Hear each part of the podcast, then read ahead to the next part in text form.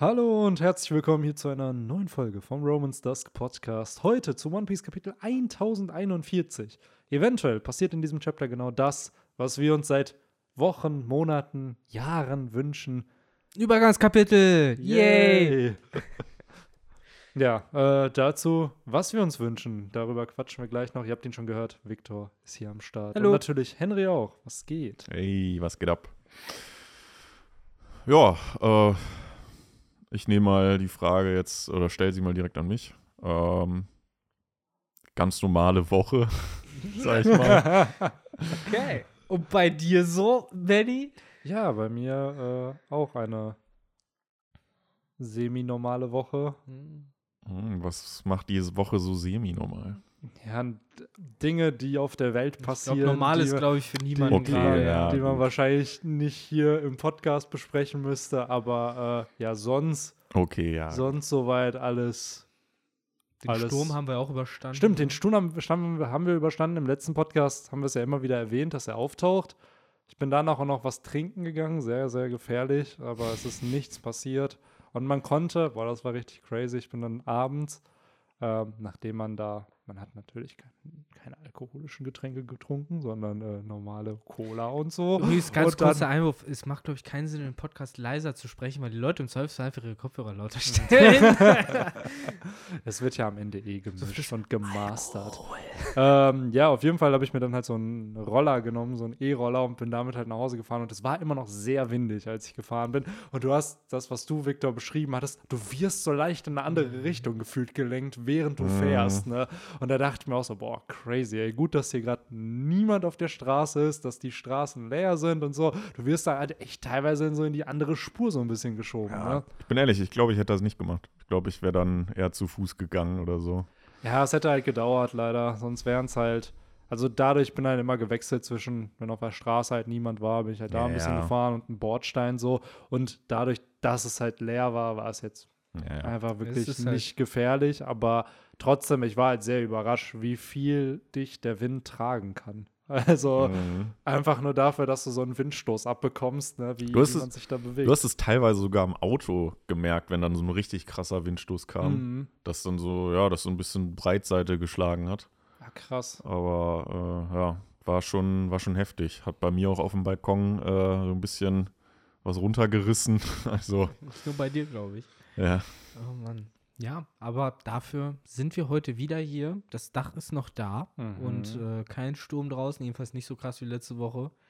Äh, dafür ein Kapitel, was wieder so krass ist wie letzte Woche. Krasser, weniger krass. Dafür sind wir Ich hier. muss echt gerade überlegen, was das ist auch Letzte Woche war ja sogar ein ganzer Band. Ja. Ja, stimmt. Letzte Woche war der Band. Also ich Ein meine, Band schlägt das nicht. Und davor hatten wir ja das Kapitel, wo äh, Law und äh, Kid nochmal Stimmt, stimmt, das war alles, alles genau, gegeben haben. Das war nochmal Part 2 von, ah, das, wir dachten, das wird dann schon zu Ende sein und dann kam noch ein Kapitel, wo es nochmal darum Wo es nochmal wirklich zu Ende ja, geht. genau. Und dann war es zu Ende. Und äh, ich weiß noch, dass irgendjemand von uns dreien, ich, äh, am Ende dieses Podcasts gesagt hat, äh, All My Money goes on Übergangschapter. Und siehe da, Mm. es ist ja wirklich die Mutter aller Rundumschläge. Wir haben so ziemlich alles, was gerade auf Onigashima abgeht, wird gezeigt. Das Einzige, was wir nicht gesehen haben, was wir sonst eventuell gesehen hätten, wäre noch das Fire Festival und eventuell die Küste mit den Schiffen. Wir haben Sunisha gesehen, aber ohne die Schiffe.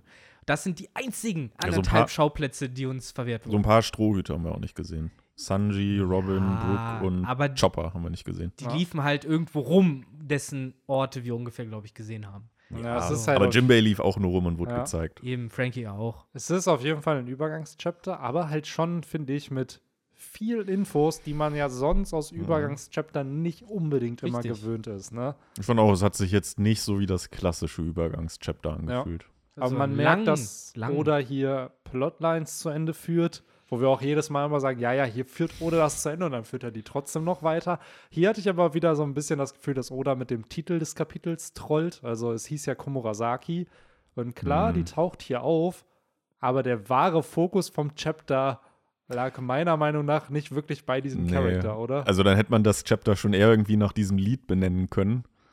was da selbst in dieser Komurasaki-Szene mehr irgendwie Rolle gespielt hat Mhm. als vielleicht sie selbst, aber ja, den Titel des Chapters kann ich auch nicht so ganz nachvollziehen. Also wir können ja später nochmal drüber reden, äh, wenn wir dann dahin kommen, wir vielleicht Mhm. das chronologisch aufziehen, falls wir uns daran halten können. Äh, so meine Vermutung, warum das Chapter vielleicht so heißt und was das Mhm. alles miteinander zu tun hat. Aber Mhm. who knows? Das, da kommen wir noch hin. Hat Ähm. Victor wissen, was wir nicht haben. Arkanes Wissen habe ich Ja. mitgebracht, genau. Von Oda persönlich abgezapft. Aber bevor wir da hinkommen, diesmal muss ich ja sagen, äh, ich fand die Cover-Story ganz cool. Äh, ich meine, das ist immer so geil, Wie, wie, du man fandst das. sie jetzt cool? Fandst du sie vorher nicht cool? fand sie vorher was? halt recht boring, weil wir Ja. eigentlich klar schon irgendwie was erfahren haben, was wir nicht wussten, aber das habe ich auch schon öfter im Podcast gesagt. Ich finde es immer nicht so rewarding, wenn wir zwar Sachen erfahren, die wir nicht wussten, über die wir aber 99% sicher waren.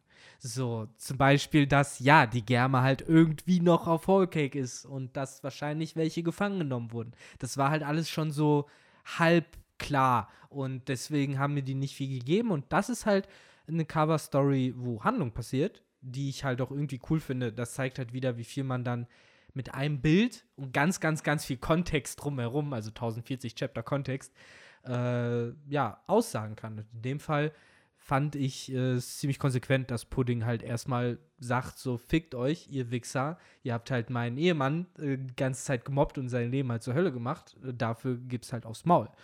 Äh, wir haben ja letztes Chapter schon drüber geredet, dass äh, eventuell Pudding dann zu denen gehört, die äh, die beiden befreit. Mhm. Davon gehe ich immer noch aus, weil das, das ist jetzt ihre Family. So, das hat ja One Piece auch immer klar gemacht, auch dieses durch Heirat. Und ähm, ich glaube, dass das im Endeffekt hat schon irgendwie diesen Wunsch vom Big Mom in Anführungszeichen dann verwirklicht, dass halt äh, die Charlotte Family und eben die Windsmoke Family in gewisser Weise vereint sind, aber halt nicht so, wie sie es wollte natürlich. Mhm. Aber ich glaube schon, dass Pudding die beiden dann retten wird, weil es heißt, ja, ihr seid zwar Arschlöcher zu Sanji gewesen, aber ihr seid halt Familie. Ja. Hat Und sie die das, hat ihn am Ende gerettet. So, ja, ja, ich wollte gerade sagen, das war gerade, wäre mal eine Frage. Hat sie das gesehen, wie sie denen geholfen hat? Das, äh, sie war. Doch, sie war doch auch auf Kakao Island und dann hatte man diesen einen kurzen Moment, wo man gesehen hat, wie sie sich Erinnerungen von Sanji anschaut, von ihrer Memo-Memo-Frucht. Mhm. Und das war ja, glaube ich, der Abschiedskuss, den sie ihm gegeben hat, den sie dann aber rausgeschnitten hat, sodass er sich nicht dran erinnert. Ja, ja, ich Und kann mich halt noch an diese Szene erinnern, wo die da halt in der Gasse. Genau, genau. waren. Und das ist ja auf der Insel und keine Ahnung, ich würde mal behaupten, wenn du da stehst, dann wirst du wohl diese fliegenden Power Ranger da in der Luft sehen, die Ja. dann da irgendwo unterwegs sind. So. Ja. ja, aber ich ähm, sehe es auch wie, wie Victor, also ich glaube da auch nach wie vor dran, dass sie denen hilft. Das ist ja häufig dann so, dass das so für die breite Menge wird dann so getan, als äh, ja, sieht sie die halt immer noch als Feinde an und dementsprechend haut sie denen eine runter. Aber ähm, ja, am Ende wird sie denen dann wahrscheinlich in, wenn, wenn das Publikum nicht mehr ganz so groß ist und die so ein bisschen unter sich sind, denen wahrscheinlich dann irgendwie helfen. Aber Das sie muss halt den auch. Schein wahren. Ja, auf, auf jeden Fall. Und vielleicht ist es das auch, ne? Dieser Akt muss halt da sein, ne? dass es so immer noch so wirkt, das sind unsere Feinde.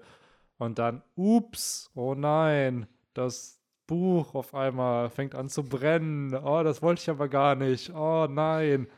Ja, anyway. Glaubt ihr, das könnte eventuell noch zu so einer Storyline führen, wo halt mehrere Wesen befreit werden? Also wo es halt so dieses typische Prison Run-Ding gibt, wo auf einmal ganz viele exotische Wesen auf Holgek Island rumlaufen und halt fliehen? Safe, das wäre halt mega funny. Weil halt nicht nur die beiden befreit Ja, werden. safe. Also das wäre halt schon witzig, wie da noch mehr Chaos Mhm. verursacht wird, für den dann so niemand was kann, aber es Big Mom umso mehr nerven wird, wollt- falls sie dann irgendwann zurückkommt. Naja, ich wollte gerade sagen, das hätte dann auch so ein bisschen diesen komödiantischen Faktor, den so eine Cover-Story auch immer irgendwie mit sich bringt, Ja. dass dann die Kinder halt so, so fuck, fuck, fuck, wir müssen die jetzt alle äh, einsammeln, bevor äh, Mama nach Hause kommt Ja.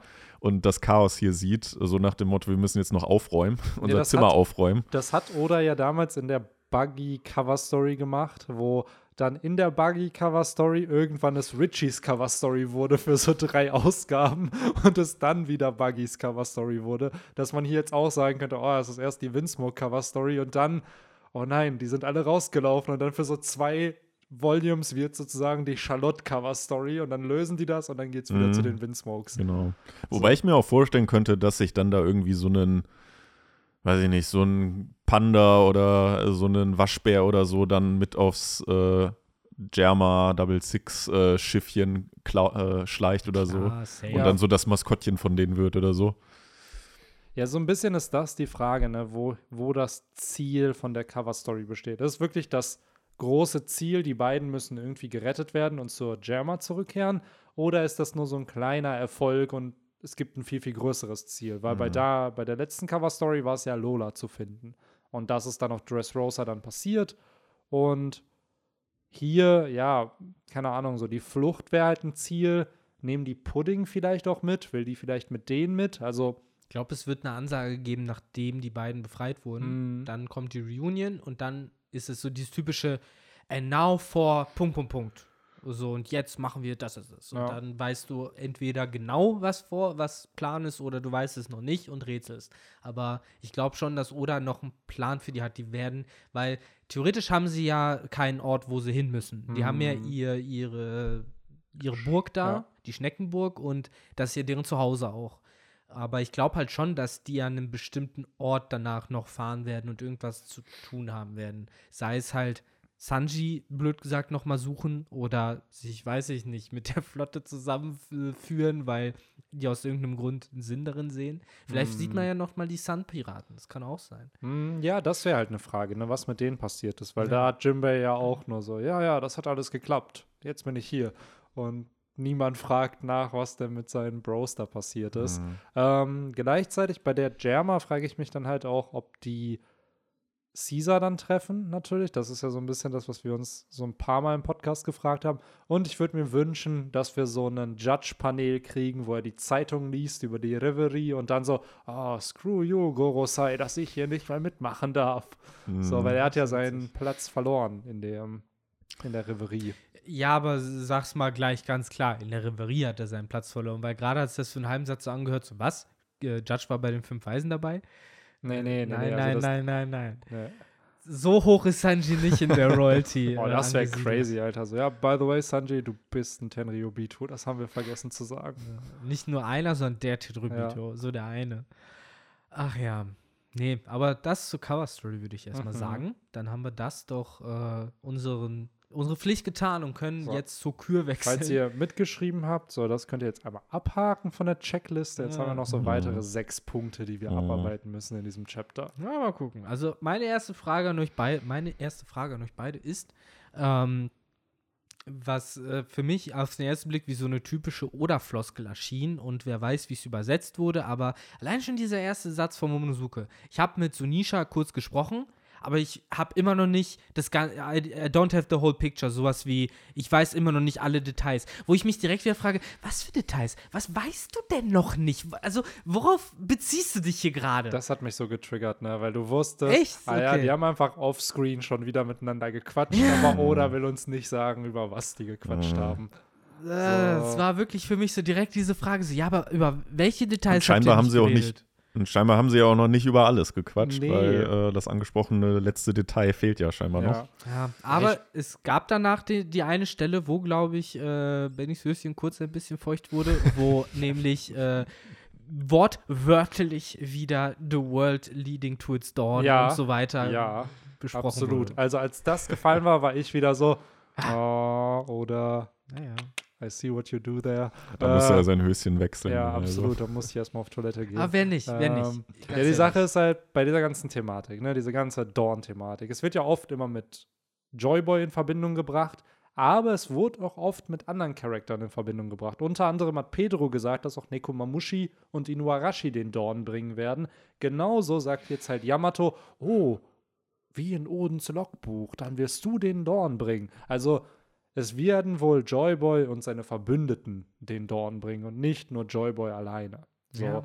Und dieser Satz, keine Ahnung, hat für mich wieder bestätigt, so, ja, Momo ist doch safe eine antike Waffe. Sorry, aber das ist doch jetzt schon hier wieder so, ah ja, da ist dieses Wesen gekommen, was du nur kontrollieren kannst, genau wie mit Shirahoshi, die andere Wesen, wo nur sie die kontrollieren kann und gleichzeitig sind beide mit Joyboy irgendwie damals verbündet gewesen, so, weiß ich nicht. Also, Also sind mehr die Personen, die eine Waffe steuern können, die eigentlichen Waffen. das ist ja so ein bisschen die These mittlerweile, dass vielleicht auch Pluton in Wirklichkeit gar, keine, gar kein Schiff war, sondern nur so eine Countermeasure gegen die echte Pluton sozusagen, die dann eine Fähigkeit, ein Wesen, whatever war.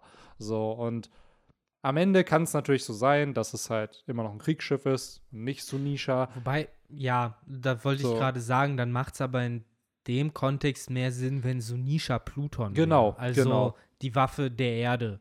Weil Genau. Uranus ist ja eine Himmelswaffe, also Genau, irgendwas genau. Fliegendes. Also das Sunisha, weil das wäre halt dieser Red Herring. Man dachte immer so, aha, Pluton ist ein Kriegsschiff, was ich immer ein bisschen kritisch fand, weil du kannst es dann replicaten. Wenn du einmal die Pläne hast, dann kannst du doch unendlich Plutons erschaffen. Ich So, fand es eigentlich immer ganz äh, charmant, die Idee, dass es halt auch eine so eine künstliche. Mm, Aber da hätte Variante Frankie gibt. doch irgendwas sagen können, Ja. als er auf Sunisha war und halt irgendwie vielleicht eine Connection merkt zwischen den Plänen, die er von Ja. Pluton hat und diesem antiken Wesen, wo Das doch halt- irgendwelche Connections sein müssen. das dann ist trotzdem. halt der Punkt, ne, dass diese Connection, wir haben ja im letzten Chapter was, glaube ich, die Bestätigung bekommen, dass Sunisha mit dem OG Joyboy befreundet war. Das heißt, auch da hast du halt wieder so, ah, okay, der kennt den irgendwie. Und ja, weiß ich halt nicht. Wir haben ja schon gesehen, was Sunisha mit einem Rüsselhieb anrichten konnte. So, Mhm. das war ja wirklich komplette Zerstörung von der Flotte und halt entsprechend Jack war einfach K.O. danach. So, Nicht K.O. genug. nicht K.O. genug, aber ja, das ist, der Ja. Boy ist ins Wasser gefallen. Der- Lass mal Sunisha äh, Aquaknarre einsetzen Ja. oder Stampfer oder Genau, so. lass Und dann, den ein paar äh, andere Pokémon-Attacken einsetzen. Und das hatten wir, glaube ich, auch im letzten Podcast oder im letzten Kapitel-Talk besprochen. Sunisha ist 35 Kilometer hoch, laut dem Databooks und Mhm. laut Vivrecard. Davon sind 10 Kilometer im Wasser, weil das ist der Meeresboden bis, äh, bis zur Fischmenscheninsel. Keine Ahnung, ob es noch tiefer geht, aber ich würde jetzt mal sagen, nee. Das heißt, du hast 25 Kilometer, die oben rausragen, die nicht unbedingt immer in der visuellen Darstellung von Oda und den Größenverhältnissen wahrscheinlich klar wird, wie groß dieses Viech eigentlich Kurze ist. Frage. Wisst ihr, wie tief der Mariannenbrunnen ist? Weil das ist ja Graben. die tiefste Stelle oder Graben. Ja, habe ich Brunnen gesagt? Ja, Ja. Graben natürlich. Ich glaube, 10 Kilometer waren das doch, oder nicht? Ist Weil das ist ja die nicht- tiefste Stelle im Meer unserer Welt. Genau. Äh, ob sich Oda da so ein bisschen orientiert dran hat oder Also mein, meine Frage wäre halt eher noch, wenn man jetzt sagt, dass äh, Sunisha eine antike Waffe ist, wie OP ist das im Vergleich zu Poseidon, was halt auch eine antike Mm. Waffe ist? Wie groß sind denn so Seeriesen, äh, Seekönige? Die sind doch keine 35 Kilometer Nee, groß. nee. Aber Aber also da ist Sunisha doch viel OPer als Ja, jeder Seekönig. Die Sache ist halt, Sunisha gibt es aktuell halt nur einen. So, und Seekönige hast du halt, ich würde nicht behaupten Millionen, aber Tausende wahrscheinlich. Und aber auch alle So. nur an einer Stelle. elf Kilometer ist da tief. Ja. Ah, elf. Ja, okay. Ja, aber du hast ja den ganzen Corn Belt, da sind halt welche Genau. und der zieht sich ja über die ganze Grand Line im Endeffekt. Also, äh, ich glaube schon, dass es ein paar von denen gibt. Und wenn du alle kontrollierst, dann machst du halt wie bei, wo war das? Wo, wo, wo sich so ganz viele, was, SpongeBob? Ne, ich glaube, es war nicht SpongeBob. Was findet Nemo?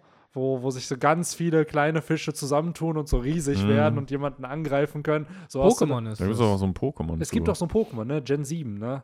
Ähm, dass du sowas einfach mit Seekönigen hast und auf einmal hast du die dann, die du dann Den fusionierst. so. Megasort. Ja. Oh Gott. ja, es ist halt spannend, weil es wäre halt ein Red Herring mit Pluton und irgendwo glaube ich, dass man dann im Flashback vom antiken Königreich erfahren würde, warum diese Pläne existieren, warum die überhaupt erschaffen wurden, weil vielleicht, wir wissen, dass Sunisha ein Verbrechen begangen hat, vielleicht wurde, falls er wirklich Pluton ist, er für das Falsche eingesetzt oder geframed für etwas, was er vielleicht gar nicht getan hat und dadurch sind Countermeasure entstanden, um halt eine andere, blöd gesagt, Atomwaffe zu erschaffen, weil das sind ja mehr oder weniger die, die antiken Waffen in One Piece. Ja, so. oder es sind halt, blöd gesagt, entweder ein Zaumzeug für Sunisha oder a very, very big gun.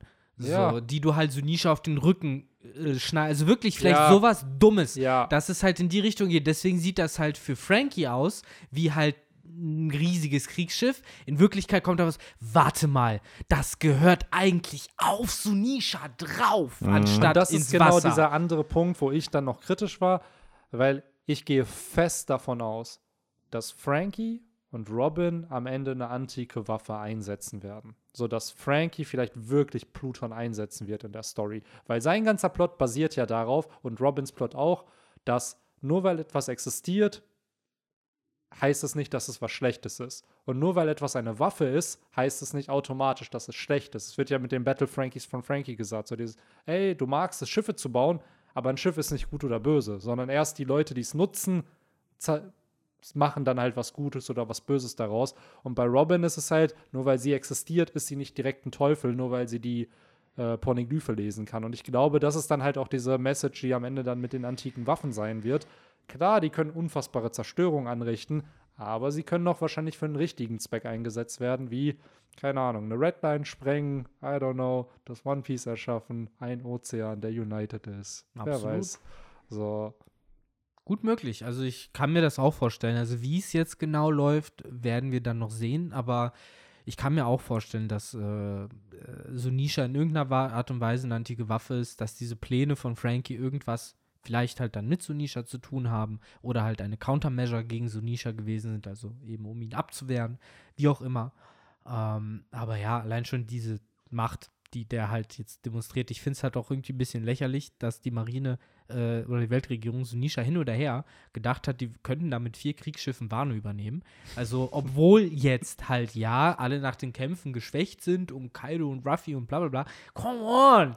So, also. Ja, gut, das sind die, die Schiffe, die wir gesehen haben. Vielleicht sind ja, da ja noch ein paar mehr. Aber I don't know. Also, das war für mich erstmal so ein bisschen so, ach, weiß ich nicht, ob das so smart ist.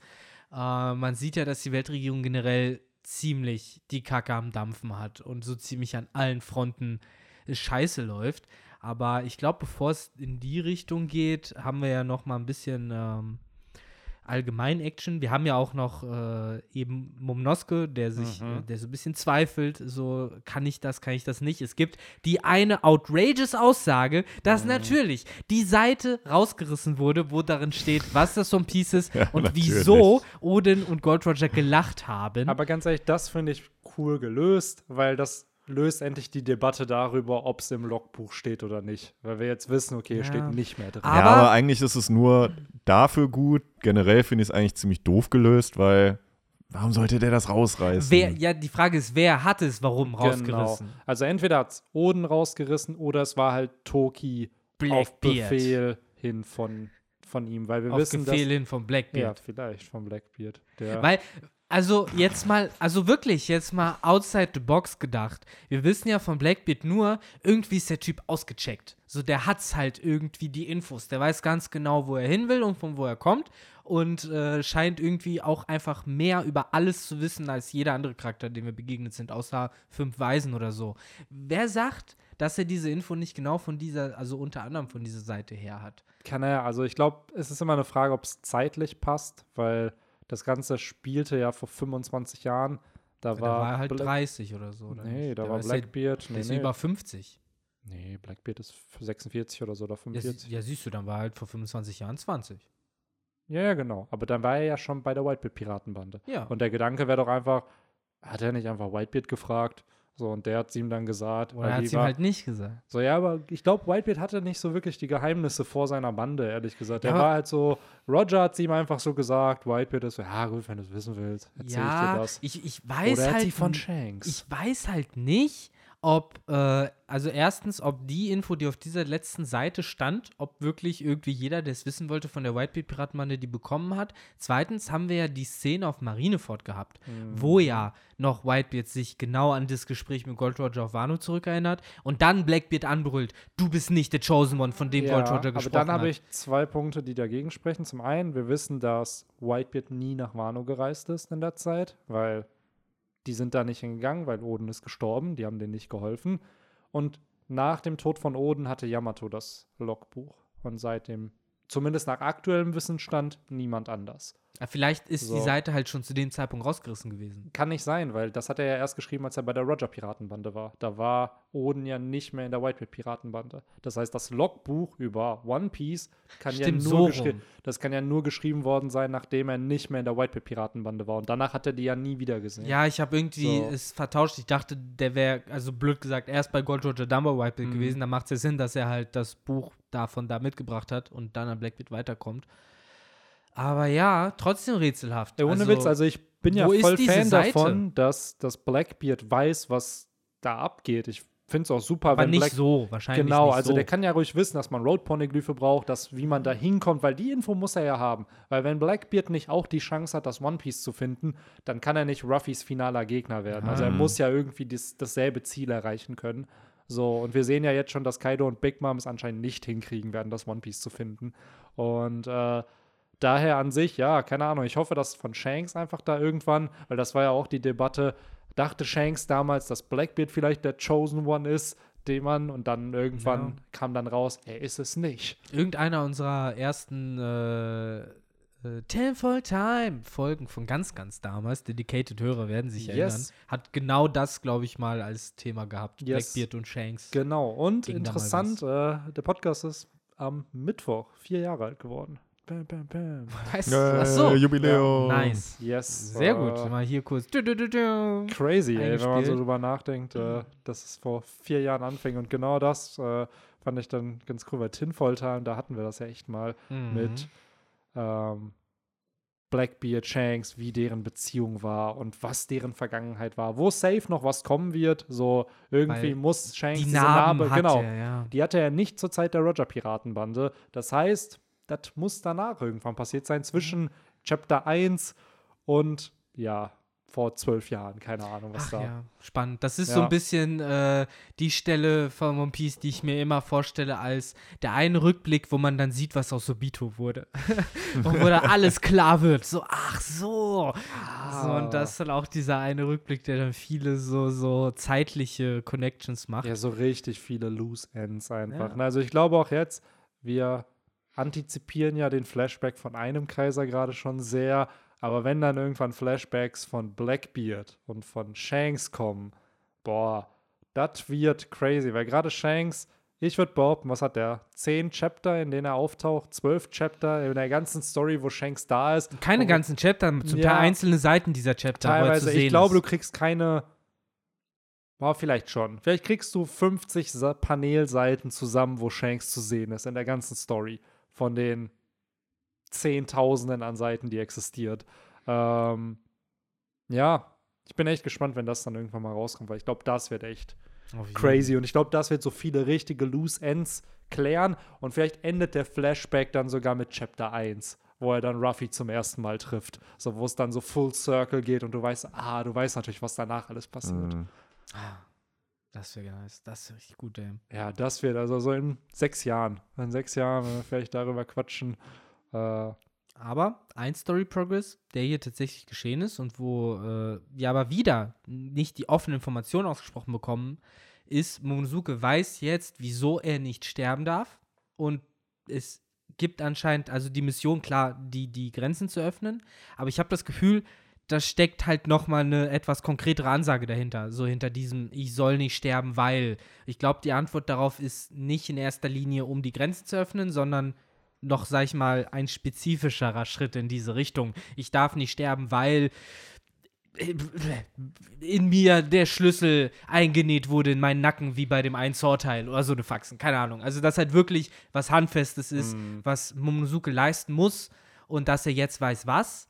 Ähm, er sagt es ja auch, knows? ne? Mit, äh, wa warum haben die gelacht? ja. Was ist der Grund für oder was war deren Mission danach? Weil es wird ja schon impliziert, dass nur weil du das One Piece findest oder auf Love Tale bist, dass es nicht vorbei ist, sondern dass dann noch was passieren muss. Und er sagt ja auch selbst, ey, mein Vater war wohl kein Prophet, aber anscheinend muss was gemacht werden. Und das hat anscheinend auch was mit den Grenzen von Wano zu tun. Das heißt, äh, nur das reine Öffnen der Grenzen wird wohl nicht die Lösung sein, sondern vielleicht ist es ja das, dass ja, dieses, dass das Wano dann bereit ist, einfach andere aufzunehmen auch, um zu zeigen, so, ey, wir gehören zu, diesem, zu dieser Welt dazu. So, Leute können nach Wano kommen, Leute können aus Wano rausreisen. So, ist es symbolisch, einfach den eigenen Leuten die Freiheit zu schenken, blöd gesagt? Also. Ich weiß halt nicht. Also ich habe halt das Gefühl, ja klar, wie wir halt wie wir halt gesagt haben, es geht groß darum, die Grenze zu öffnen. Und, ach, Entschuldigung, und in dem Sinne halt eben natürlich auch den Leuten die Freiheit zu schenken. Äh, und meine Frage geht halt mehr darauf hinaus, ist das halt mehr so ein symbolisches Ding von Momonosuke soll halt alles dafür tun, um das zu schaffen und das ist der Grund, weswegen er nicht sterben darf, weil in ihm halt dieser Wille ist? Oder ist es halt ein handfesterer Grund, weswegen gerade Momonosuke nicht sterben kann, der halt vielleicht eben mit der Stimme zu tun hat, die er hören, der das vielleicht damit zu tun hat, dass er eben so Nisha kontrollieren kann und deswegen darf er nicht sterben, weil wenn er stirbt, kann niemand so Nisha kontrollieren. Dann dauert es noch schlimm. mal, dann dauert es noch mal hunderte von Jahren, bis das nächste Mal es Sinn macht, das One Piece zu finden. Vielleicht hat Odin am Ende auch gelacht, weil weiß ich nicht, weil er gemerkt hat, ach guck, Momloske ist noch viel zu jung. Hahaha. Ha, ha. müssen noch warten. Ja, es ist halt das Krasse, ne? Momo wurde halt in die Zukunft geschickt. Und nachdem sie Love gefunden hatten, kam ja im nächsten Chapter das, wo sich Oden dran oder Roger sich dran erinnert, wo die über diese Madame Shirley gequatscht haben. Und dann wird gefragt, ey, wann kommt die Meerjungfrauenprinzessin auf die Welt? Und dann sagt sie, ey, ja, in zehn Jahren oder so. Das heißt, da wird ja schon impliziert, ah, okay, das ist Poseidon und die hat wohl was damit zu tun, weil Roger ja sagt, ey, wir waren zu früh da und mein Sohn wird der Nächste sein, der das One Piece finden wird. Wo ja auch viele denken, so dass Ace eigentlich den Dawn bringen sollte und dann aber, ja, er so ein False Prophet war. Ja, ist auch interessant, ne? Du hast halt sowohl Shirahoshi als auch Momonosuke, die ne, zum ähnlichen Zeitpunkt geboren wurden. Mhm. Also zwar noch ein bisschen auseinander, aber das halt so ein spezifischer Punkt es hätte, ist. Genau, es hätte ja gereicht. Ruffy also ja wenn, theoretisch genau, auch. Genau, so Ruffy ist Boah, wann ist Ruffy geboren? Vor 19 Jahren. Vor 19 Jahren, das heißt sechs Jahre, nachdem die das, das One Piece gefunden haben. Also vor 25 Jahren wird das One Piece gefunden, oder Love Tale gefunden, vor 24 Jahren wird Roger executed. Vor 16 Jahren kam Shirahoshi auf die Welt, vor 19 Ruffy und Momo ja vor 28. Der war ja schon auf der Welt sozusagen, als, äh, als Love Tale gefunden genau. wurde. Aber so ein krasser Altersunterschied zwischen, na, zwischen Shirahoshi und Momo war ja nicht da. Das waren dann am Ende 13 Jahre zwischen denen. Ist halt nur die Frage, wenn am Ende wirklich die antiken Waffen Leute sind mit besonderen Fähigkeiten, die die Welt zerstören könnten, wäre es dann blöd gesagt die dritte antike Waffe, wissen wir schon, wer es vielleicht ist, weil wir sind jetzt 1040 Chapter oder 1041 Chapter in der Story und da jetzt noch einen Charakter einzuführen, zu dem man so gar keinen Bezug hat. Allein dieser Setup. Momo hat fucking 400 Chapter Setup oder so. Oder wird es am Ende haben. So, ja, natürlich ist der einem dann für die Story irgendwie wichtig. So, aber wenn jetzt auf einmal irgendein random Charakter so drei Chapter später, hey, ich bin eine antike Waffe. Also ich finde, so, ich find, Sengoks Tiger hat genug Setup gekriegt. ja, absolut. Um die dritte antike Waffe zu werden. Aber wenn man da jetzt einen schon bekannten, dann finde ich, glaube ich, fast Green Bull am hm. interessantesten für diese. Von der Marine. Genau, dass die halt auch irgendwie einen haben. Ja, Oder eine. Das ist Waffe. generell die Frage, ne? Dass, ob die Weltregierung halt selbst im Besitz von einer ist. Weil bisher genau, waren sie ja. nur auf der Suche nach Pluton, nicht nach Poseidon oder so. Werden ziemliche so. Pleite, wenn die, die haben ja dann sonst irgendwie gar nichts vorzuweisen an, ja. an, an Trophäen. Es, es ist halt die, es ist halt dieses typische ägyptische Götterkarten-Ding so. Ja. ja, okay, ihr habt halt Slifer und Obelisk, aber ich habe die stärkste der drei ja. ägyptischen Götterkarten. Ja, und dann verliert, verlieren sie eine, ne? genau. Ach, Slifer, ey. Ach, ja. Der. Nee, also ich bin auf jeden Fall da auch gespannt, wie genau noch dieses Verhältnis zwischen äh, Momnosuke, Shirahoshi und eben auch den antiken Waffen sich ausspielt. Ob wir vielleicht dann den dritten Charakter auf Elbaf treffen oder ob der dritte Charakter halt äh, Green Bull ist, wie Henry gesagt hat, oder anderweitig irgendwie bekannt. Who knows? Also ich fände die Idee halt auch mal ganz cool, dass es auch jemand ist, der von der anderen Seite kommt. Aber anscheinend hat's halt, ist auch irgendwie ein bisschen in die Wiege gelegt, dass es halt good people sind, die diese Fähigkeiten mhm. halt äh, bekommen. Insofern wären halt die einzigen Personen, die mir halt einfallen würden, halt Corby. Wenn Corby halt am Ende Uranus äh, kontrollieren kann und in der Marine ist. Aber dann wäre der ja, genau, dann wäre der ja auch auf der Ja, bösen Seite so. Ja, klar, ne? aber das meine ich ja, aber Corby wäre für mich der Einzige, der halt Ja. moralisch Ja, ähnlich wäre wie so jemand wie und von Ruffy geleitet. Das darf man nämlich auch nicht Genau. vergessen. Es wurde ja schon bei Poseidon gesagt, ja, irgendwann wird für Shirahoshi, das hatte Otohime gesagt, irgendwann wird jemand kommen, der ihr zeigen wird, wie sie ihre Fähigkeiten einzusetzen hat. Also ich So. als Anime-Watcher habe äh, das Gefühl gehabt, es wird viel zu viel Zeit darauf äh, verwendet, dass Ruffy Shirahoshi erzogen hat und dem Genau. wieder sagt, hör auf, eine Heulsuse zu Genau. sein. So, und Ma, wen ma, haben wir noch? Shirahoshi, Momo ist eine krasse Und Heulsuse. wurde auch von Ruffy erzogen. genau. So, Und und, dann Corby. Rein theoretisch auch. Ja. Also es wird thematisch Und wenn nicht Ruffy da einfach fucking gab. Also come ja. on. Ja, es wäre halt spannend, So. ne? Weil gerade, boah, das wäre wirklich Wobei- Long-Term-Setup Ja. einfach. Wobei ich das schon wieder fast ein bisschen zu sehr Ja. Es wird aus dem Arsch Chosen gepult auch. One Gedöns, so Ruffy trifft halt genau drei Leute, die er dann irgendwie erzieht oder so. Und Ja.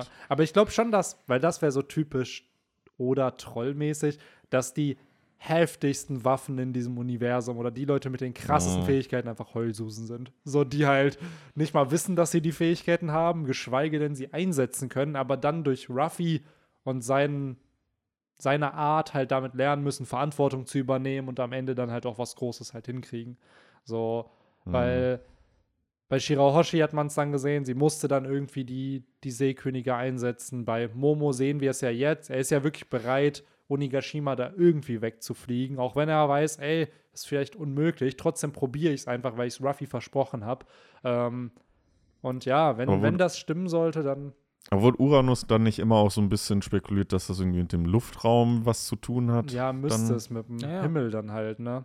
So. Es ist generell ja die Frage, weil die antiken Waffen, so die gängigste Vermutung ist ja, dass sie für die Entstehung von diesem United Ocean Dasein sind. Also für die Zerstörung der Red Line, die Auflösung vom Calm Belt. Dadurch wird Brooke Laboom direkt wiedersehen können. Der All Blue wird entstehen. So, Also sehr viele Ziele der Strohhutbande würden einfach dadurch kommen. Und es wäre halt auch ja so ein bisschen diese Message von, ey, jeder kann überall hin, Es wo er gäbe will. ultra viele Inseln auf einmal. Ja. Die Redline ist ja gigantisch. Ja, das ist halt Wenn der du Punkt. die zerbröckelst, dann hast du ja richtig viele das ist neue genau die Landmasse. andere Frage. Zerstört man die komplette Redline? Zerstört man nur die wichtigsten Punkte, so die sozusagen die eine Ja, Hälfte du von müsstest der anderen? Reverse trennen? Mountain zerstören. Ja, genau, du musst Reverse Mountain und da, wo Mary Joa halt ist. Also auch da wieder, was halt passt, weil Mary Joa der letzte Arc wahrscheinlich sein wird. Plus, du hast die Fischmenscheninsel, die da drunter ist, die durch die Zerstörung da halt auch kaputt gehen würde. Da wurde ja auch gesagt, dass Ruffy das tun wird. So, also viele Foreshadowings sind einfach da, die für diesen Plot sprechen. Gleichzeitig ist Oda ja immer daran, hat er ja dieses Bedürfnis, immer krassere Sachen zu erschaffen in dieser Welt, die zerstört werden. Am Anfang waren es kleine Häuser, dann wurden es irgendwann Städte, dann ganze Inseln. Wir haben noch nie gesehen, dass eine ganze Insel zerstört wurde. Das müssen wir noch In sehen. zwei gebrochen. In zwei. Ja, fast, stimmt. fast, ja. untergegangen. Also guck mal, fast. Marineford war schon Ja, knapp. also safe hätte Whitebeard das hinbekommen. Also so, die, das, die Insel war fast im Arsch. Fast. Also Blackbeard hat ja danach auch noch mal gut. Genau. So. Was ist das Krasseste, was du in One Piece zerstören kannst? Also Punk Hazard war das krasseste, was wir im Aftermath gesehen Ja. haben. Es war weniger Zerstörung als einfach fucking Terraforming. Das war Terraform. Dann hattest du Dressrosa, was als Insel komplett dann weg war. Also du hast, die ganze Stadt war ja einfach zerstört. Geschäft. Alles. So. Und Da war aber auch ein bisschen Terraforming dabei. da ne, war auch, durch stimmt, durch. Pika. Ja. Und keine Ahnung, ich denke mir halt, die, das größte Objekt, was du in One Piece zerstören kannst, ist halt die Redline. So, und das wird sich Oda nicht nehmen lassen, um das zu zeichnen, wie das kaputt geht. Oder einer von den Monden. Oder den Mond. Ja, okay. Einer der Mond. Monde. Ja, dann. Ja, muss ja nicht mal jeder. Am Ende ist Enel die, ist Uranus. Genau. Am Ende ist Oh ja, und dann kommt er wieder. Das Ding, was er gebaut hat. Diese, diese kleinen Männchen befehligen können. Ja. Das ist äh, die Kraft von Uranus. Ja, das ist, ich weiß nicht, also ich, es ist halt schwierig, ne? Das wäre halt mega funny. So einfach, das ist der Grund, warum, warum Enel dann zurückkommt. So, ja, hey Leute, ich bin eine antike Waffe. Ruffy, ich habe gehört, du brauchst mich. So, Ja, am Ende ist diese, wie, wie hieß denn das Schiff, wo er drauf war? äh, die Arche Maxim. Genau, am Ende ist das Uranus. Genau. Ja, das ist halt die Frage, wenn wir mit diesem ganzen Plan d'accord gehen. Calm Belt wird aufgelöst durch Shirahoshi, Redline wird zerstört durch Pluton irgendwie. Wozu brauchst du dann Uranus? Wozu brauchst du Mhm. diese dritte antike Waffe? Der Was ist deren Job? Weltraum, Benny, der Ist es den- Weltraum. Das war halt nämlich die Theorie von einer Person, dass es was wirklich mit dem Mond zu tun hat, dass du Ebbe und Flut kontrollieren kannst und dadurch den Wasserspiegel halt höher setzen Ey, kannst, wodurch halt du ja auch eine ganze Insel zerstören könntest. Einfach dadurch, dass du sagst, ey, wir ziehen den Mond ein bisschen an und daraufhin das könnte vielleicht erstmal generell was damit zu tun haben. Aber dann hätten wir nur noch Fischmenscheninseln. Ja? Es könnte halt generell vielleicht was damit zu tun haben, dass ein konstanter, normaler Kreislauf von Ebbe und Flut stattfinden kann. Und dafür sind die Monde vielleicht im Moment falsch. Vielleicht ist das eine der Infos, die die auf O'Hara damals rausgefunden haben. Und äh, Wie, in Wirklichkeit muss der halt verändert werden, damit wir vernünftige Ebbe und Flut haben. wie viele Monde haben wir in One Ich Piece? glaube drei. Ist das so wie bei Digimon Frontier? Da hatten die doch auch drei Monde. Obwohl sind zu jedem hingereist oder so und dann wurden die doch auch nicht zerstört. Ähm, One. Piece. Oder? Das war doch ein gelber Mond, ein roter Mond. Ich weiß, am Ende haben sie im Space gekämpft. Ja, ja, die sind da auch richtig weit noch gegangen, weil die, überall die Daten geleakt Hey, ich wurden. fand das Ja, ja. damals so fucking cringe mit Donner mit Licht, Ja. Eis mit Feuer und dann konnten am Ende nur noch zwei digitieren. Ich fand haben da das ihre, mega. Ja, ich fand's eben, also damals klar, heute, Ja, heute ist alles Cringy. cringe, Benny. ja, aber es war dann halt immer so, ja, was war's, Kaiser Greymon und Magna Garurumon. Oh ja. Hm, Die sahen aber Oh ja, cool Die aus. waren cool, die hatten echt coole Designs. Die waren ja einmal so eher bulky und dann konnten die das doch ablegen. Ich glaube, Magna Garurumon Magna konnte, Garurumon konnte konnte diese das. Rüstung ablegen und dann war der halt so wie, keine Ahnung, ja, ein schneller Wolf oder Ja. Tiger oder whatever, welches Tier das darstellen soll. Mega war das. Und dann gab es Susanomon am Ende. Und Jo. Susanomon ist ja für mich bis heute äh, eigentlich die krasseste Combo von den ganzen Digimon-Fusionen, die man so gesehen hat. Also zumindest von meinen früheren Staffeln. Ich finde den krasser als Omnimon. So, ich finde Susanomon ist schon so das Gott-Digimon. Der ist schon mega. Ja, der war cool. Das war halt so auch nochmal so, ah, wir dürfen es jetzt nicht eine DNA-Digitation nennen. Ja, ja, lassen wir sie alle mal zusammen digitieren. So. Weil es war ja im Endeffekt einfach nur diese Spirit-Digitation aus allen Spirits, die es Ja, gibt. was halt geil war. Ja. So, weil natürlich ist, ich finde, das ist immer die Konsequenz, gerade bei den früheren Dingern, die halt so funktioniert haben, so bei Digimon, du wolltest immer die Steigerung sehen. So. Und Mhm. spätestens ab dem Moment, ab dem man wusste, aha, du kannst die kombinieren miteinander so, wolltest du sehen, wie sich alle miteinander kombinieren. Und es gab doch in der zweiten Staffel sogar Chimeramon, was ja Mhm, ja. die aus der Zusammensetzung aus den Champions aus der ersten Gen war. Ja, ja, aus sehr, sehr vielen und Kabuterimon. genau. Ja, das waren tatsächlich hier Birdramon, Ja, ja, aber nicht Kabuterimon. alle. Ja, Es aber war nicht alle. Da waren noch alle. ein paar andere. So Monokromon war dabei, Ja, Erdramon, so Okay. die, ja, ja. Aber das war halt schon ein cooles Ding. Und ich hatte neulich auch mal, warum auch immer, ich auf so einer Digimon-Seite war, wo dann halt die krassesten Digimon aufgelistet waren. Und Machine Dramon ist genau dasselbe Viech, nur mit Teilen von Metall-Digimon. Also Machine Dramon ist das ultimative Digimon eine Zeit lang gewesen, weil es aus den ganzen Metallteilen von anderen Me Ultra, whatever, so. Level Digimon zusammengebaut. Also so Metall die Lore wahrscheinlich am Arm. Anfang gewesen. Genau. Mhm. So, und dann gibt es ja noch Millenniumon und das ist die DNA-Digitation zwischen Chimeramon und Machine Dramon. Und ich habe mich immer gefragt, Ach. warum Machine Dramon? Aber weil der halt Ja. auch künstlich erschaffen wurde. Weil das Genau halt wie- zwei, zwei so Kombos sind. Genau. Und man Combo plus Combo. Und was ist Millennium-Mon? Ist das dann die Combo-Combo? Ja, genau, das ist dann halt so ein, das taucht auch in dieser neuen Digimon-Staffel Stimmt, so auf. ein wo Auge mit Flügeln. War Maschinendramon nicht sogar das erste Mega-Level-Digimon? Was? Äh, officially Weil die hatten, am Anfang gab's da nur, ging es ja nur bis Ultra. bis Ultra. Und das haben sie dann, glaube ich, hochgestuft. Genau wie Herkules, Kaputerimon und Phoenixmon. Die waren am Anfang in diesem OG-Digimon-Spiel für die Genau, PS1 ja. auch nur Ultra. Und ich glaube, die erst, das erste offizielle war halt Venom Miotismon, weil das kam ja durch, oder gab es das Kartenspiel schon vorher? So, wo im Kartenspiel dann schon die ersten. das ist Nee, übrigens, das by the way, jetzt ein neues rausgekommen? Ah. zum Kartenspiel. Die haben das jetzt irgendwie nochmal komplett neu aufgelegt. Die haben das beim Mediamarkt immer, das steht da an der Kasse. Ja? So, ich hatte Ah, aus okay. Gag mal überlegt, oh, nehme ich mir ein Booster Pack einfach mal vor Fun Also mit. noch die alten oder ja, die neuen sind, dann nee, schon? ich glaube, das sind schon die neuen dann. Ja. Also, Das beste Digimon-Kartenspiel wäre mir noch das von Digimon World 2003. Ja, Jo, das das, stimmt. war über, wo du dann gegen diese Diver-Mon da kämpfen Ja. musst. Dann gegen die kranke Genau. Und dann gibt es noch einen dritten Durchlauf gegen Boah, normale waren- Trainer. Ey, ohne Witz, die waren so brutal. Jo. Also diese Duellierinsel, das war ja ein eigenes Spiel im Spiel. Ja, ja. Aber das war halt, eigentlich waren das ja keine richtigen Spiele. Es war halt ein Rätsel mit RNG, Ja. weil die Gegner haben ja immer exakt 1 zu 1 zu 1 zu 1 die gleichen Züge gemacht. Und du musstest einfach nur wissen, was für Züge die machen. Und äh, dann konntest du halt äh, irgendwie dein Deck so bauen und musst hoffen, dass du die richtigen Karten siehst, dass du halt äh, ne, einfach dieses Setup wie besiegst. hieß, wie hieß nochmal dieses Etablissement? Das war die Duell Duellinsel. Nee, Ja. am Anfang der Stadt. Eldorado. Eldorado, Ja. genau. Da, das hatte auch einen geilen Theme. Das Ja, war- die- Stimmt, das war ja dieses Kartenspiel. Ja, falls ihr, ne? äh, hier, das hatte ich, habe ich euch das schon mal erzählt, hier in Bielefeld, wenn man äh, das, ich glaube, es ist das Finanzamt anruft, so, dann hast du halt auch, wenn du in der Warteschleife bist, so ein etwas, finde ich, so ein Klingelton oder so ein Ton, der einfach wirklich, als ob der aus Digimon World 2003 ist, wo du in diese Windprärie oder diese erste, dieses, wenn du aus der Haupt ersten Stadt rausgehst Mhm. und Ja, direkt, ja. wo die ersten Digimon und da dachten wir auch so, ey, das klingt. Es ist halt wirklich, als ob der Soundtrack von da ist. Wo ich mir dachte, so, ja, okay, hier gehöre ich gerne zu.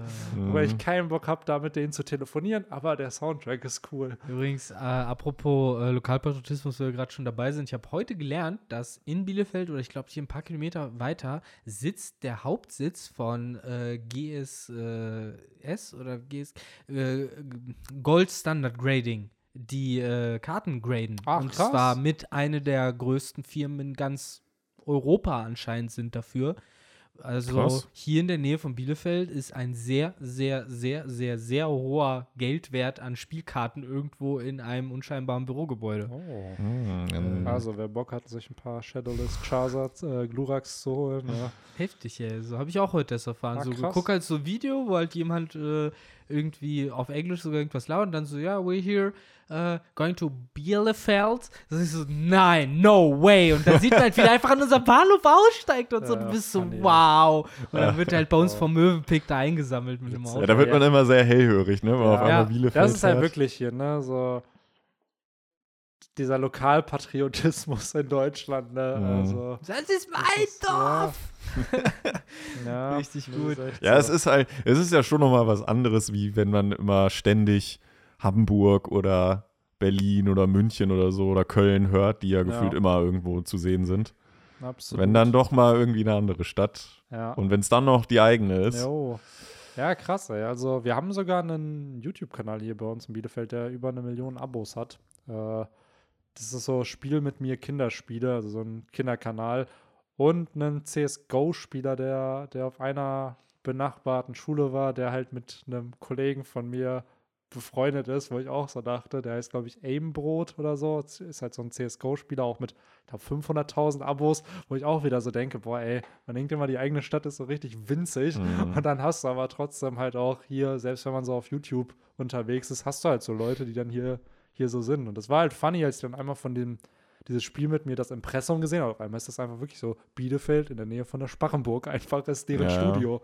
So, Ich, ich erwische mich aber auch immer mal wieder, dass ich irgendwo in, in Bielefeld in einem Stadtteil unterwegs bin, wo ich gefühlt noch nie in meinem Leben war. mm, Und mir so denke, Alter, das gehört auch noch zu Bielefeld. Okay, mal wieder was Neues gelernt. ja. Ach, ja, Aber ja, tolle mit- Stadt. ja, absolut. So. Mit diesem kleinen Exkurs von unserer Stadt können wir mal auf Seite 3 wechseln. Ja, ich glaube, wir haben den, den äh, antike Waffentalk fertig. Was wahrscheinlich auch mit einer der juicy Parts in dem Chapter war. Aber so. jetzt kommt auch ein sehr, sehr juicy Part, Benny. Mhm, ja. Äh, bist, bist du bei Reiso und Fukurokoto? Genau. Wir haben jetzt nämlich offiziell Ja.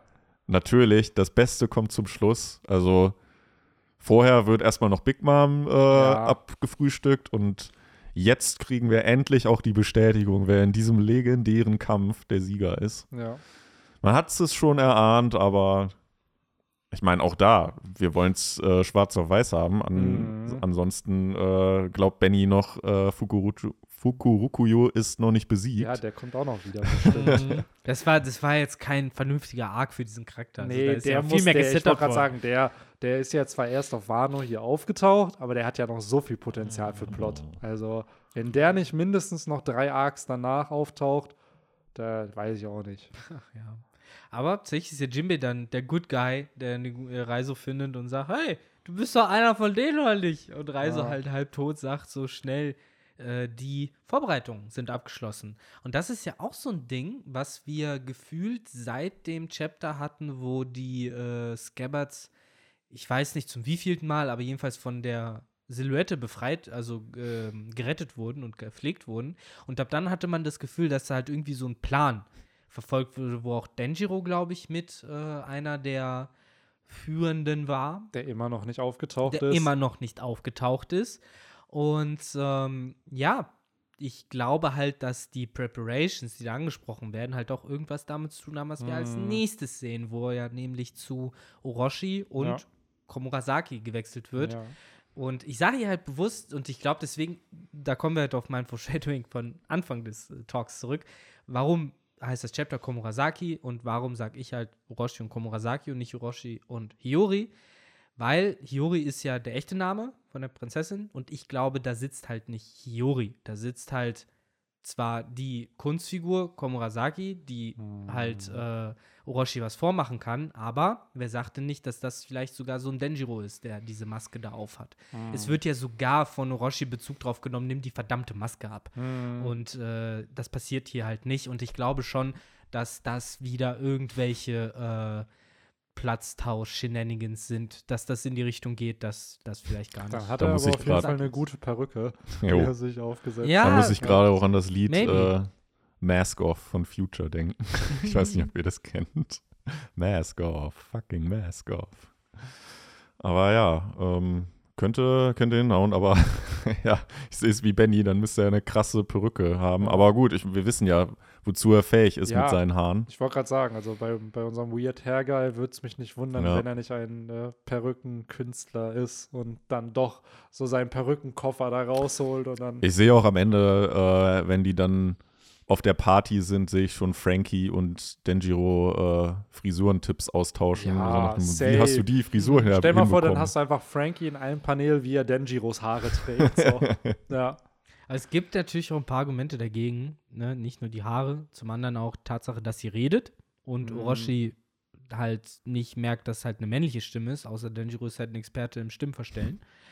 Who knows? Äh, Mhm. und gleichzeitig, es gibt halt ein Flashback, Mhm. der halt für Hiyori ist, an was sie sich erinnert und Ja. das wäre halt auch irgendwie komisch, wenn man halt das so zwischenschneidet, dass eigentlich gar nicht Hiyori ist, die sich hier Denjiro erinnert. hat Oden auch als seinen Vater angesehen. Hm. Ja, das sowieso. Das wissen wir ja eh. Äh, aber ja, Ich bin auch ehrlich, Denjiro genau ist meiner Meinung nach von allen Scabbards, die klar sich geopfert haben, gewartet haben und bla, hat der, finde ich, mit am meisten gelitten. Klar. So, weil der hat einfach wirklich die 20 Jahre da unter dem Mann dienen müssen, der eigentlich sein, sein Daddy, sein, sein, ja, was war das für ihn? Mentor. Seinen Mentor getötet hat. Und er musste die ganze Zeit schauspielern, dass er halt Mhm. ihm loyal ist. Gleichzeitig musste er Nachtschichten schieben und als Robin Hood da irgendwie die Leute da noch irgendwie vor der Armut retten. Und gleichzeitig noch zusehen, wie halt seine Schussbefohlene halt ausgepimpt wird. Genau.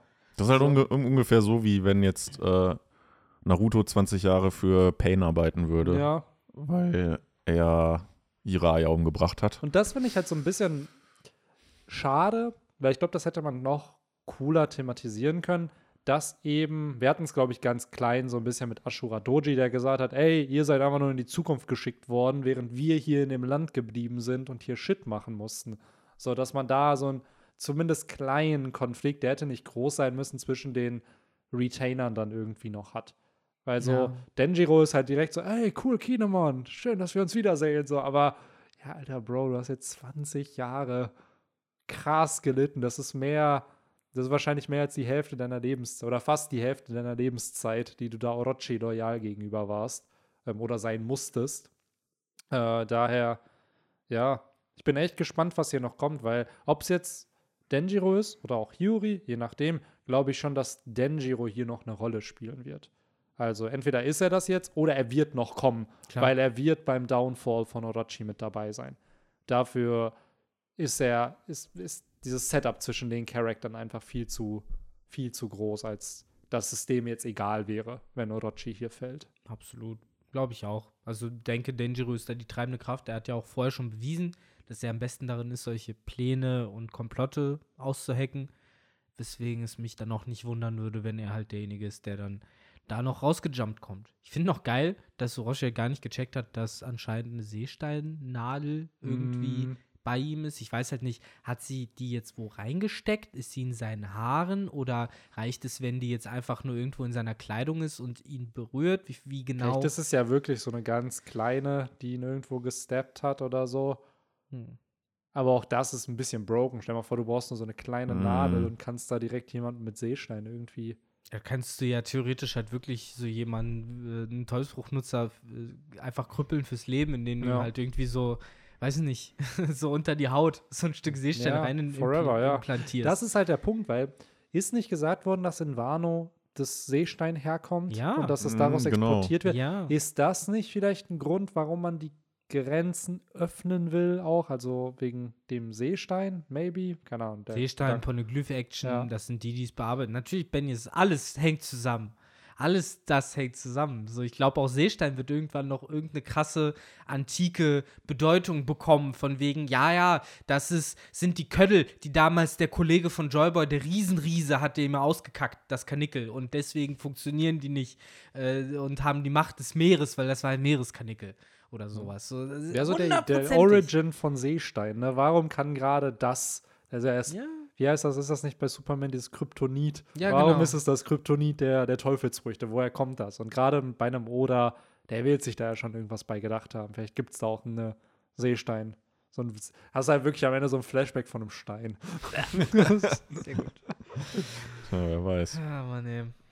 Ja, aber mal schauen, wo es da weitergeht zwischen Orochi und eben Komurasaki. Ich bleibe Mhm. bisher erstmal dabei, weil wir haben keine Ahnung, was da jetzt noch abgehen wird.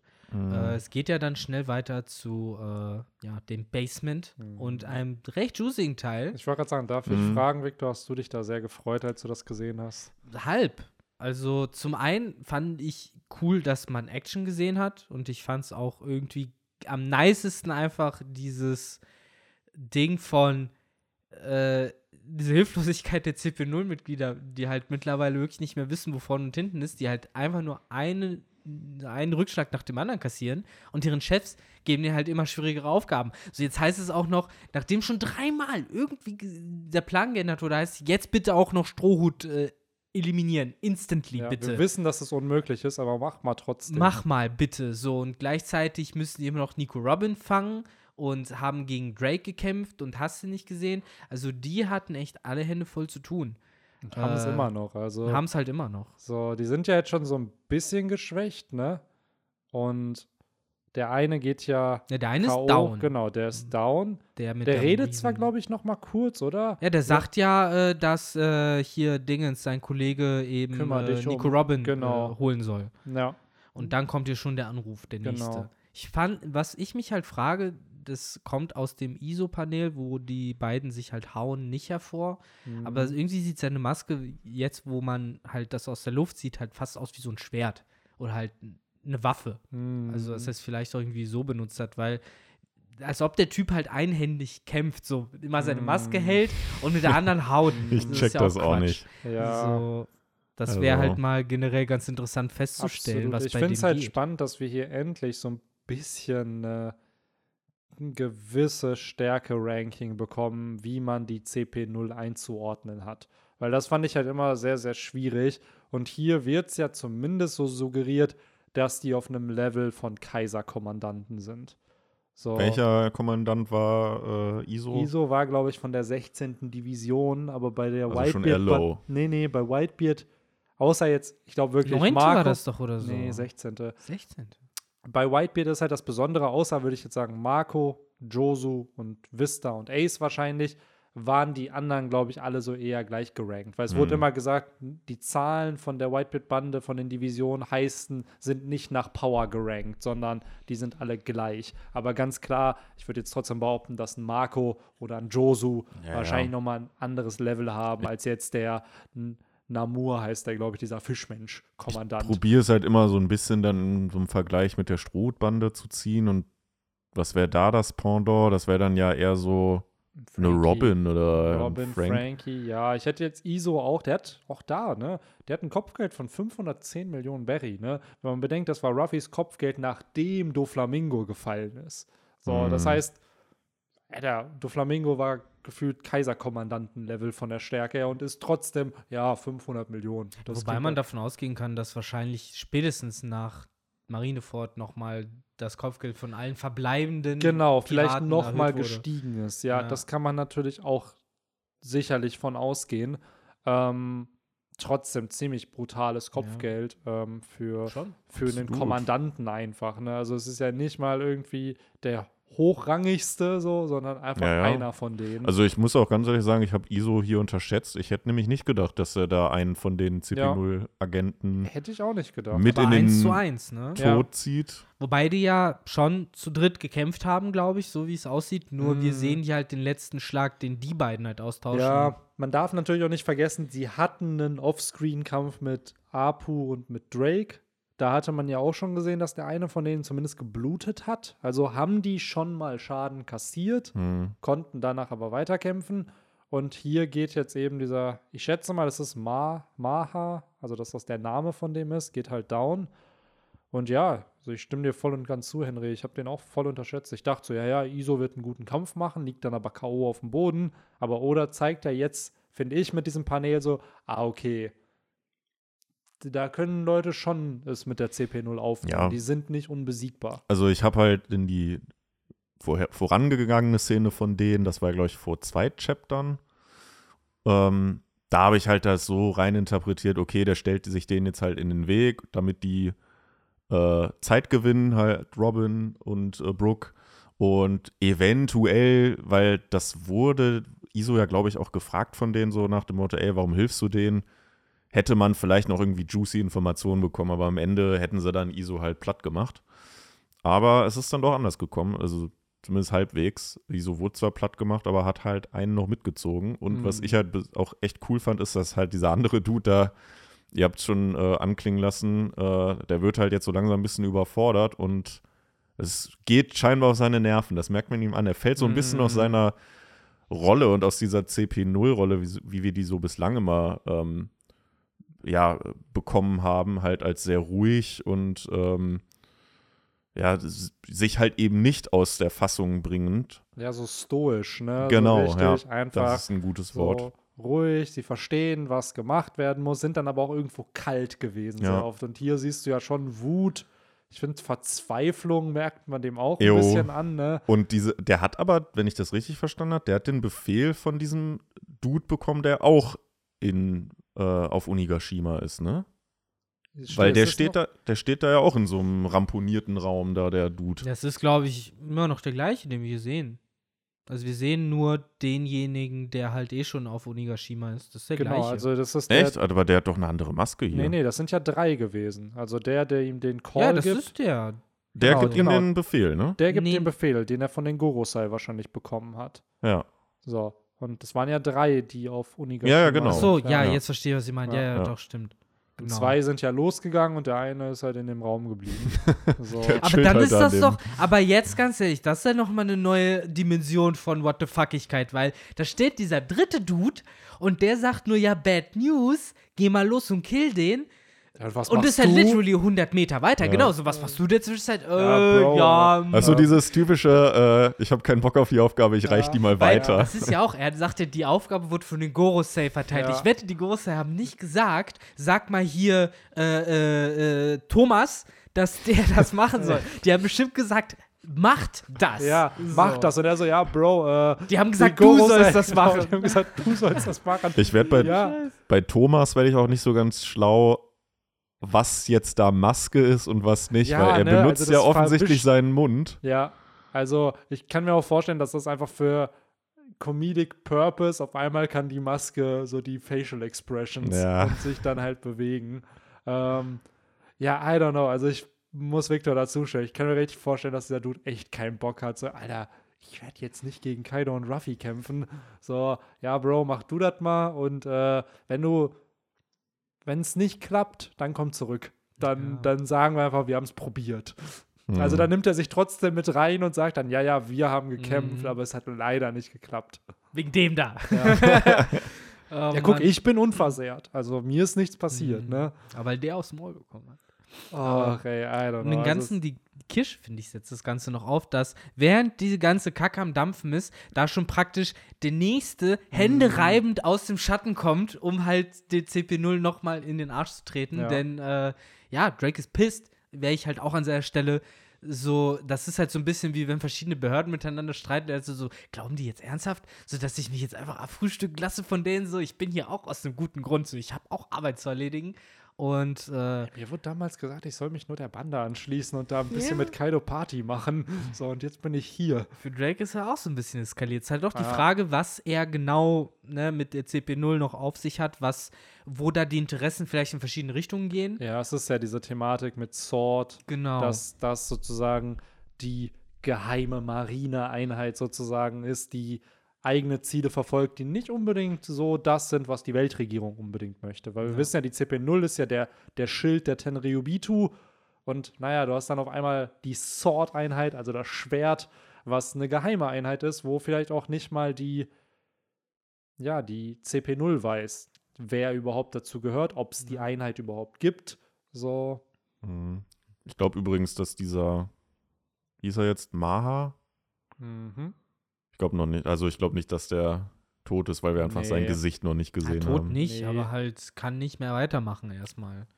Nee, aber ich glaube schon, dass wir noch sehen werden, wie er irgendwie da, was weiß ich, aus den, dem Schutt oder so vielleicht am Ende dann irgendwie aus sich rausgräbt und dann sehen wir sein ist Gesicht. das sein Gesicht oder sind das seine Haare? Also jetzt, wenn man es aus dieser Ich glaub, Seitenperspektive. das sind seine Haare, oder? Ja, es Ja, sind, klar.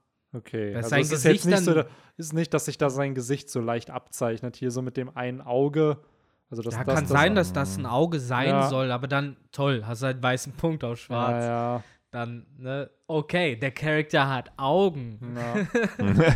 ja, bin echt gespannt, warum uns Oda hier so auf die Folter spannt mit dem Design dieser Charakter. So, es ist einfach wirklich nur dieses, ah, es sind neue Designs, Ja. die sehen cool aus, will ich noch nicht zeigen. Ich glaube schon. Das ist halt im Endeffekt der Sinn dahinter, weil einen anderen Grund gab es bei vielen anderen Figuren auch schon nicht, wo wir das Design bis zum Ende nicht gesehen haben. So sei es halt ein Odin, sei es äh, King oder Queen. So, es ging halt nur darum, dass man es für einen coolen Moment aufheben Mm. möchte. Und deswegen haben wir immer diese Silhouetten und Schatten. Deswegen sehen wir Green Bull immer noch nicht. So. Vielleicht hat er die Silhouettenfrucht, wer weiß. So, Hm. Deswegen kann er sich immer in verschiedene schwarze Töne verwandeln. Ich würde es feiern, wenn es die wirklich irgendwann gibt. Boah, das wäre so funny. Ja. Ach, ja. Dann kommen so ein paar Update-Seiten. Ja. Ne? Wir sehen, wie Lysop anscheinend offscreen zu Kiku und Kinemon gekommen ist. Das hat Oda mittlerweile drauf, ne? Plots zu setupen und dann einfach drei Chapter vergehen zu lassen und dann, ja, wir müssen das machen und dann in drei Chaptern hat der Charakter das schon gemacht, sodass er sich diese Paneele sparen muss, dahin zu rennen, die aufzunehmen. So. Und ich finde es an sich bei solchen Übergangssachen eigentlich auch ganz cool, Ich weil es spart halt einfach Platz. Im Anime wird es dann So. trotzdem aus Genau, im Anime gezeigt. hast du dann deine fünf Minuten Filler, wo, wo der, wo Lissop dann da hingeht. Dann hat er wahrscheinlich Schwierigkeiten, beide hochzuheben, weil sie zu schwer sind. Und dann ist Lissop aber so, nein, aber ich muss es tun. Ja, dann kriegt's stellen dann. sich ihm halt auch die typischen Handlanger in den Ja. Weg und Die er dann 17 Mal in derselben Animation immer wegfeuern muss. genau. Ne? Ja. Aber äh, bei diesen, ja, ich sag jetzt mal, kurzen, kleinen Setups hier, ist ja eine Frage schon irgendwo so ein bisschen beantwortet worden. Nämlich Zorro hat scheinbar nicht Brook gesehen. Hm, Und dann den eventuell doch den vom Sensenmann halluziniert. Ja, Frankie ist ja richtig so, ey, sag mir, dass du noch am Leben bist. Ja, also. Und, äh, ja. Vielleicht kriegen ähm, wir da ja noch einen Zorro versus Sensenmann-Chapter, wo er wirklich gegen den Tod kämpfen muss, um zu überleben. Wer weiß. Ja, da kommt wahrscheinlich die typische Folge, wo er ihm nochmal das Leben, irgendwie sein Leben zeigt oder so. Und Der trifft noch mal alle, ge gegen die er. Das gab es bei dem Vagabond-Manga, der ja leider nie zu Ende gegangen ist, aber der Autor hat trotzdem so eine Ausstellung gemacht, wo er halt gezeigt hat, wie was passieren kann. Und da sieht der Charakter halt auch in dem. Es ist nicht das letzte Chapter, es ist halt einfach nur in der Ausstellung, sieht er halt auch sehr, sehr viele Leute, die er getroffen hat während seiner Reise. Und vielleicht ist das bei Zorro dann auch so. Er sieht das Licht und dann sieht er Kuina da und dann sagt Kuina so, nein, Zorro, es ist noch nicht Zeit für dich, so hier zu sein. Und dann verläuft sich Zorro und wird wieder lebendig. Ja, genau. Ja, sowas. er findet den Weg ins Licht nicht. Ja, Und deswegen landet er halt wieder in der echten Welt. Ja, stimmt. das, äh, Das wird halt echt gut passen. Aber Frankie auf jeden Fall ein echter Bro. ja, Rettet jetzt Frankie zumindest den ist guten wirklich Zorro. ein richtiger Bro. Also es, ich finde das Wort, wenn du das einem in der Bande geben kannst, dann ist es irgendwie Frankie. Man sieht ja sogar, wie ihn hochzieht, Ja. ne? Mit seiner, mit seiner Kettenhand. Und die beiden haben eigentlich gar nicht so die heftigste Dynamik in der Bande, ne? Aber trotzdem fand ich dieses, als Frankie Zorro seine Hilfe gegen King angeboten hat, schon irgendwie cool, dass der dann so bereit war, ey, ich habe meinen Kampf schon beendet, brauchst du Hilfe? Und er so, nee, nee, ich mach das. Und dann kommt Frankie aber trotzdem zurück, weil er sehen will, er hat sich halt Sorgen gemacht. Genau, er hat sich halt Sorgen gemacht um Mhm. Zorro. Mega. Also es ist wieder so ein kleines Panel, was dann wieder so zeigt, ah, okay, guck mal, wie die zusammenhalten. So. Das sind halt schon so die, die männlichsten Männer der Crew, ne? Ja, die ja sind halt so dieses, so dieses typische Bild von so, ich nenne es mal positiver Maskulinität, die sie so, Mhm. so, so repräsentieren. Ne? Mega stark, gleichzeitig aber auch irgendwie so ein Ehrenkodex, was man machen soll und was nicht. Ne? Ja. Ähm, ja, ob, absolut. Also finde ich schon ziemlich, ziemlich cool. Ähm, Frankie, muss ich auch sagen, ist mir echt so irgendwie. Am Anfang mochte ich den nicht so, als der neu in der Bande war, weil ich den zu goofy fand. So, und der hat mich immer ein bisschen an Ace Ventura so erinnert, von der Frisur her. Aber so mit der Zeit, echt, also richtig, richtig cooler Dude. Ja, richtig cool, dass er- er der Bande beigetreten ist. absolut, finde ich auch. Er kriegt ja leider auch allgemein nicht so viel Liebe ab wie die anderen Strohhüte. Das sieht man ja immer an den, ähm, an diesen Wahlen zu den Mhm. beliebtesten Charakteren. Da ist er ja eigentlich immer mit Brooke, der äh, schlecht abschneidendste Strohhut. Ja, Landet er eigentlich nie in den Top 20. nee, ich, ja, wahrscheinlich so Top 20, 25 irgendwo, was aber für einen Strohhut schon sehr low eigentlich Ja, ist. Ne? also ich meine, der war jetzt irgendwie beim letzten Mal, was weiß ich, Platz 23 oder so. Kann also, sein, kann sein. Ich könnte Ja. gerne Live-Research machen. Kann auch sein, dass er wirklich nicht äh, unter den.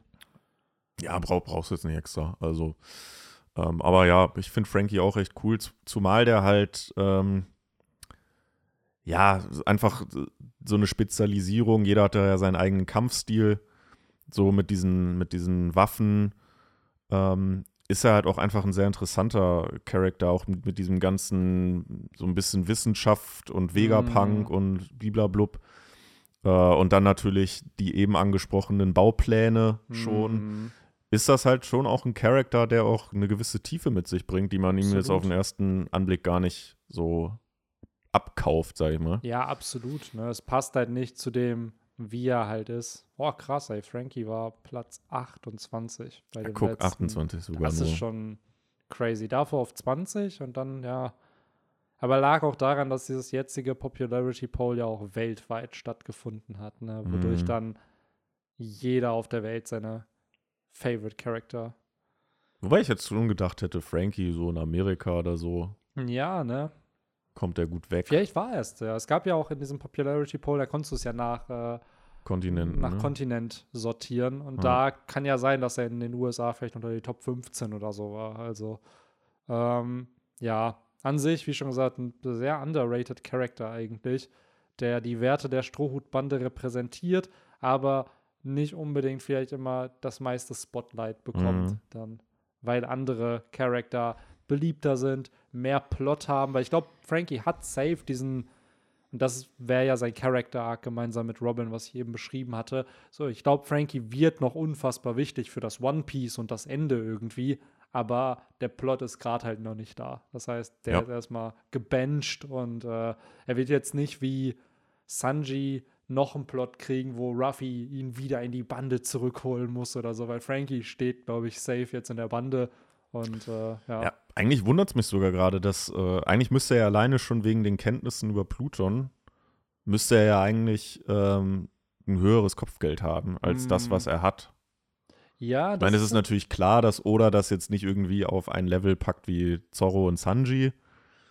Aber rein von der Logik her, Ja, die Sache ist, an sich müsste, wenn wir ganz ehrlich sind, Robin das eins Ja, der höchsten genau. Kopfgelder in One Piece haben. So, weil die hatte 80 Millionen oder so. Hm, hast du recht. und oder 79 Millionen und dann wurde es 80 irgendwie, ich glaube, nach Ines Lobby, wo man sich dann denkt, Alter, so das ist die einzige Person, die diese offiziell diese Poneglyphe entziffern kann. Wir wissen ja nicht, ob es noch Charakter gibt, die es mit dem dritten Auge oder whatever können, aber das ist der einzigste bestätigte und dann ja, 79 Millionen passt schon.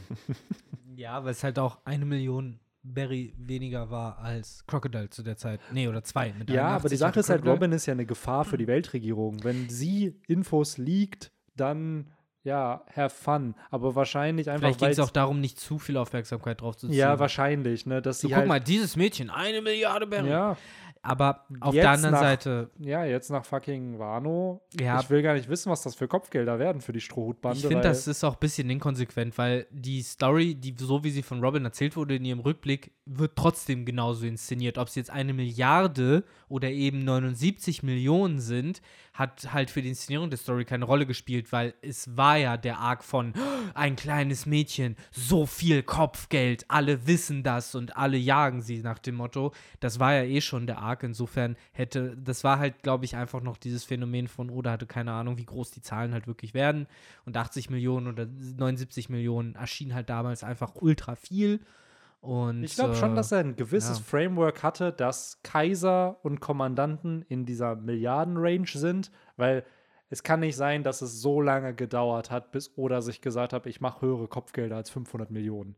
Weil da hat er ja schon nach Ines Lobby sich diese Threshold gesetzt, dass es sehr, sehr langsam nur ansteigt. Ich glaube schon, dass er da die Millio Milliardenmarke immer irgendwie hatte, aber was für exakte Summen das dann am Ende waren, wahrscheinlich dann noch nicht. So, weil es wurde ja damals schon gesagt, dass Rockstar mit seinen, wie viel waren es, 95 Millionen, ah, das ist ein Rookie, der hat noch voll das kleine Kopfgeld. Und das war ja dann fast schon so hoch wie das von Ruffy damals. als Rockstar. Ja, genau. Bei Rocks ist jemand anders. Nee, nee, Rockstar, genau. Aber da äh, sind wir doch fast, oder? Bei dem, Ja, ich meine, also bei dem Stein. ich glaube, dass Big Mom äh, besiegt wurde, müssen wir jetzt hier nicht nochmal thematisieren. Aber alle bracen sich scheinbar so langsam dafür, die Insel so langsam zu verlassen, habe ich Ja. das Gefühl. Hm. Du hast halt auch dieses Panel mit Marco, der halt sagt so, jo, ist halt fucking gefährlich hier. Das erscheint mir halt so, alle versuchen sich irgendwo zu sammeln oder zumindest Mhm. in größeren Gruppen jetzt zu sammeln, um mal so langsam koordiniert zu überlegen, was machen wir Die jetzt. machen einfach die Phoenix Airline, weißt du, so. Marco nimmt dann einfach Step by Step immer eine Person runter Ja. und macht das dann so, keine Ahnung, 4000 Mal. So, und das schafft er wahrscheinlich in fünf Minuten. Und Also dann, ein paar kann ja auch Zeus mitnehmen. ja, stimmt. Eigentlich müsste Kid mal noch seine letzte Kraft jetzt äh, reaktivieren und irgendwas bauen, wo man dann Zeus reinstecken kann und dann können damit ganz viele Leute halt von A nach B fliegen. Am Ende rettet Kid in Wirklichkeit die Insel. Er lässt einfach Zeus noch größer werden und am Ende schwebt Onigashima auf Zeus. Ja, das müsse Nami machen. Ja. Stell dir mal vor, Kid wird eines Tages in irgendeinem Chapter Machine Dramon Boah. nachbauen. Boah, wo das wir eben wäre bei dem crazy, waren. ey. Das wäre echt crazy. Wenn. Oda ein Digimon-Fan wäre, dann hätte er wahrscheinlich äh, ihm schon den Metall-Greymon-Arm oder Ja. so. Das wäre funny. Aber den hat ja Frankie in dem Sinne bekommen, ne? Mit dem Arm an der Kette. Ja, den er abfeuern stimmt. kann. Ja, stimmt. Das ist mein, ist jetzt keine Kralle, aber eine Faust. Nee. Dann fehlt aber noch der, der Brustpanzer, wo dann irgendwelche Raketen rauskommen. Gab's noch nicht, ne? Nee, Da ist ja er seine hat den, Cola er hat drin. den äh, Nippelbeam. Da Ja. hat er auch so, ein Taschen, so Taschenlampen drin. Stimmt, der Nippel. Ach, ey. Ja, Frankie hat keine Ahnung. Auch das erste Mal, als er dann diese Centaur. Die hat er, glaube ich, nicht mehr rausgeholt, ne? Nee. Diesen, diesen Centaurus, Mhm. wo er seine Vorderbeine nach irgendwie. vor Die Hinterbeine ne? werden halt die Hinter- ausgefahren. Genau. So, und dann, ja, das war halt so. Sieht cool, witzig aus, Bro, aber hat das wirklich einen Nutzen für den Kampf? Hat es, So. glaube ich, auch nicht wirklich, außer dass er halt irgendwie Eule damit besser festhalten konnte oder so, als die gefallen sind. wo er noch gegen Nero gekämpft hat. Ha, ich gehöre auch zur CP9, aber ich kann nicht alle Formel 6 Fähigkeiten. Schnell war der Neue, ne? Genau, und dann hat ihn Rob Lucky so richtig ausgelacht und ihn dann nicht getötet, aber besiegt, weil er nicht alle Formel 6 Oh. Fähigkeiten drauf hatte. Was Wie kannst du Lappen. dich überhaupt CP9-Agent nennen? Pfiuh. Ja. Oh Mann. Ach ja. Aber dann geht's zum Dach wieder. Rooftop Peace geht weiter. Yes. Ich hoffe mal, es bleibt bei Rooftop Peace nächstes Kapitel. Ja, auch. ich hoffe auch. Ich hoffe auch Rooftop Ja, oder- mit so einem kleinen, mit so einem kleinen Sprinkle von Flashback. Hm, ich wollte gerade sagen, das wäre die Option B, die mir jetzt einfallen würde. Ja. Man muss aber sagen, jetzt äh, erstmal auf das Chapter bezogen, es ist schon ziemlich nice, wie Oda das hier aufbaut und framed, auch mit dem von Kaido, dass er halt sagt so, yo, Strohhut, hast du das jetzt gerade nicht gemerkt?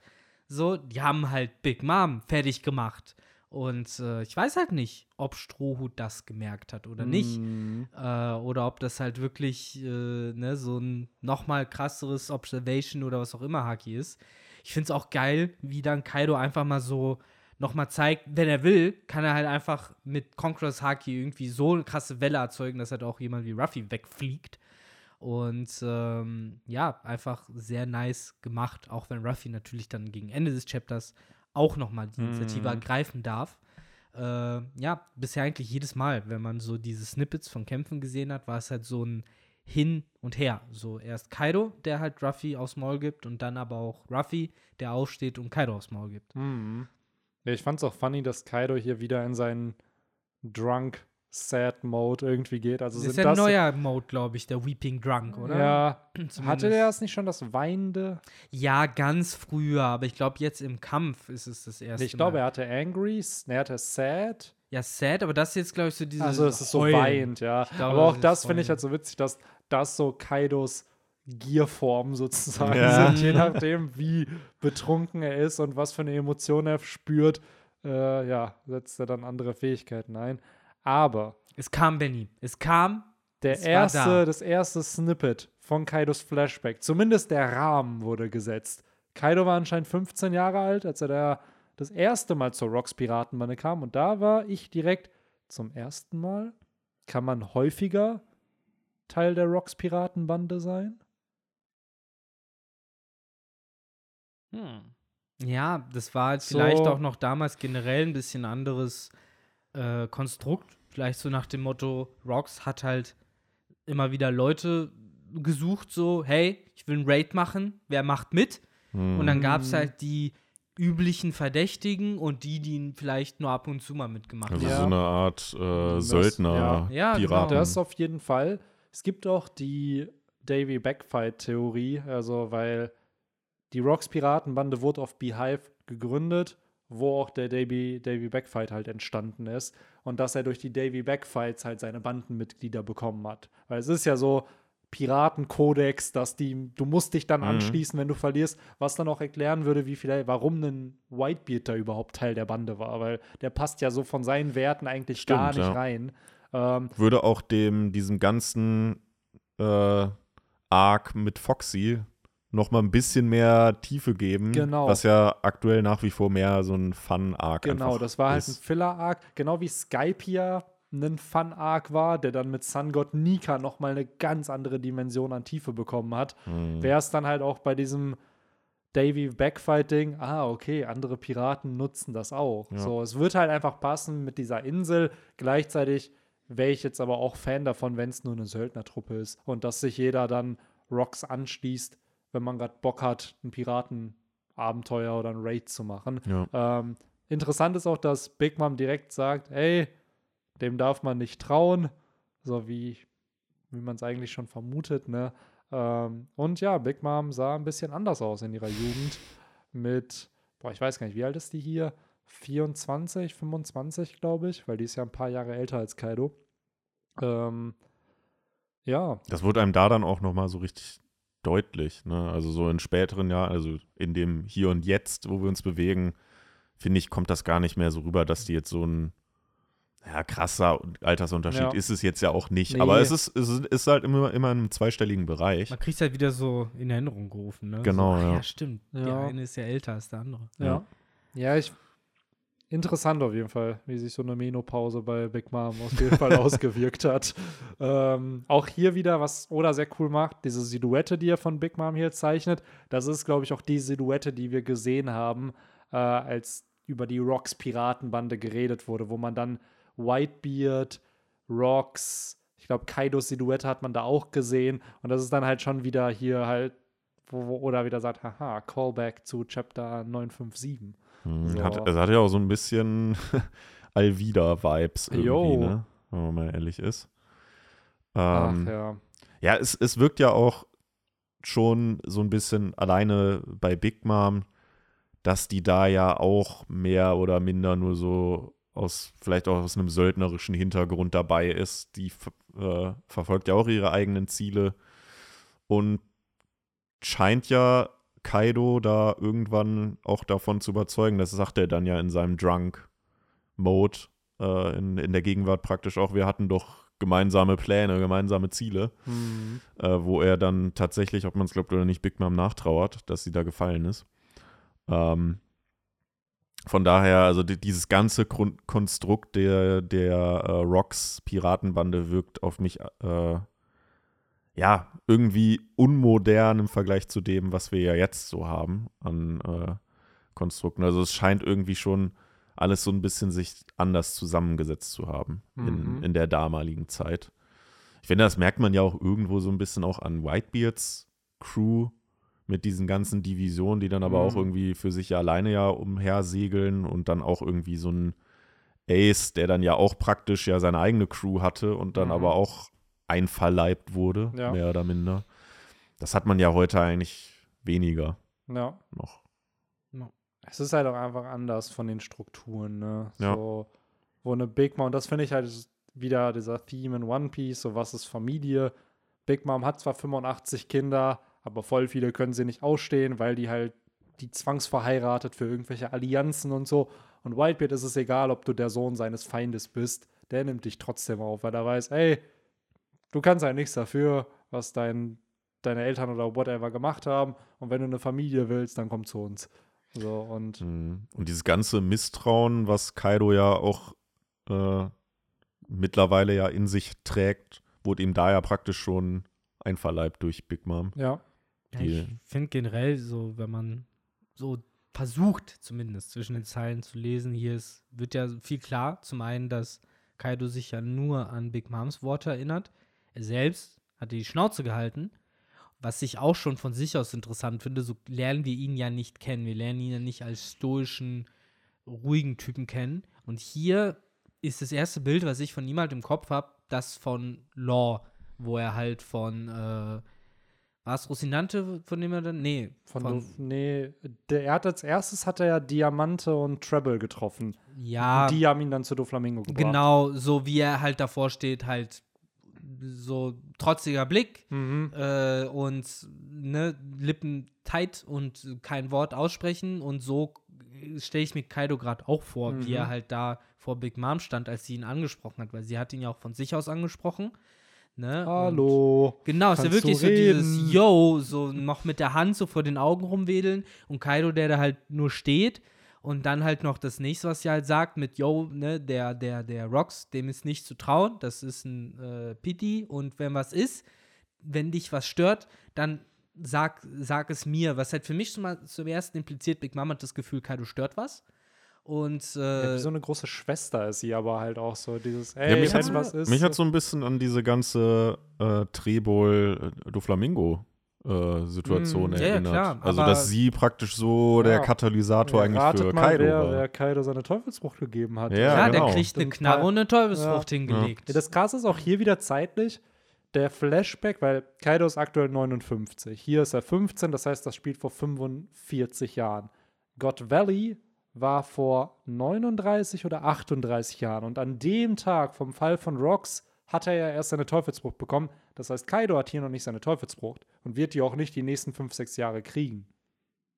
Was spannend, Spannend. ist, weil man dadurch so einen zeitlichen Rahmen setzen kann, dass Kaido ja erst in seinen 20s seine Teufelsfrucht bekommen hat. hat ja- wohingegen Linlin mit 6, Doflamingo mit 8 oder 9, Ruffy mit 7, die haben ja ihre Teufelsfrüchte schon sehr, sehr early bekommen, wodurch die dann in jungen Jahren die ja auch voll perfektioniert haben. So ein Kaido ist so, der war ja schon im jungen Erwachsenenalter, als der seine Teufelsfrucht erst Ich finde bekam. generell das Motiv cool, dass Oda hier halt sonst die Kaiser praktisch ausschließlich nur in der Zeit zeigt, in der sie ihre Teufelsfrucht noch nicht haben. Und im Flashback genau bis zu dem Punkt erzählt, wo sie sie bekommen. Mhm. Weil das war bei Big Mom so Mhm. und hundertprozentig wird Oda genau vor God Valley Schluss machen, wenn nicht sogar noch vorher. Also ist die Frage, ne, nicht wann, was der God Valley Plot halt ist. Ne? Ist der God Valley Plot Nichts das für Final? 2022. Genau, nee, das ist die Frage. ist God Valley der Punkt, wo Kaido seine Werte entwickelt hat, weil Rocks besiegt wurde, so oder ist God Valley zu wichtig vom Plot, dass es erst viel, viel später erzählt werden darf? Weil dann ist die Frage, was ist der Plot von Kaidos Flashback? Ja, Außer, dass wir die Rocks-Piratenbande sehen, gesagt, von denen wir alle bis auf Rocks und Wang Shi und Silver X kennen. So. Ja, ich Also, meine, ein- ja. vielleicht wird es ja so ein bisschen.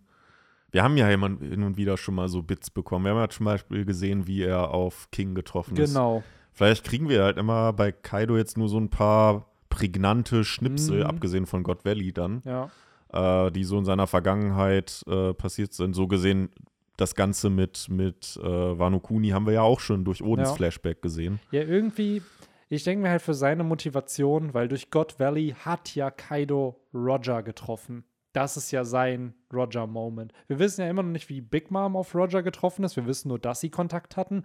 Aber mich würde es mal interessieren, wie ja Kaido darauf reagiert, nachdem Rox hat ja verloren durch Roger und Garb. Und ob er dann einfach angefangen hat, seine eigenen Werte vielleicht auch zu hinterfragen, weil irgendwo ist ja auch da voll auf diese Theorie, dass Kaido ja denkt, er wäre Joyboy, dass er selber ja glaubt, er sei es.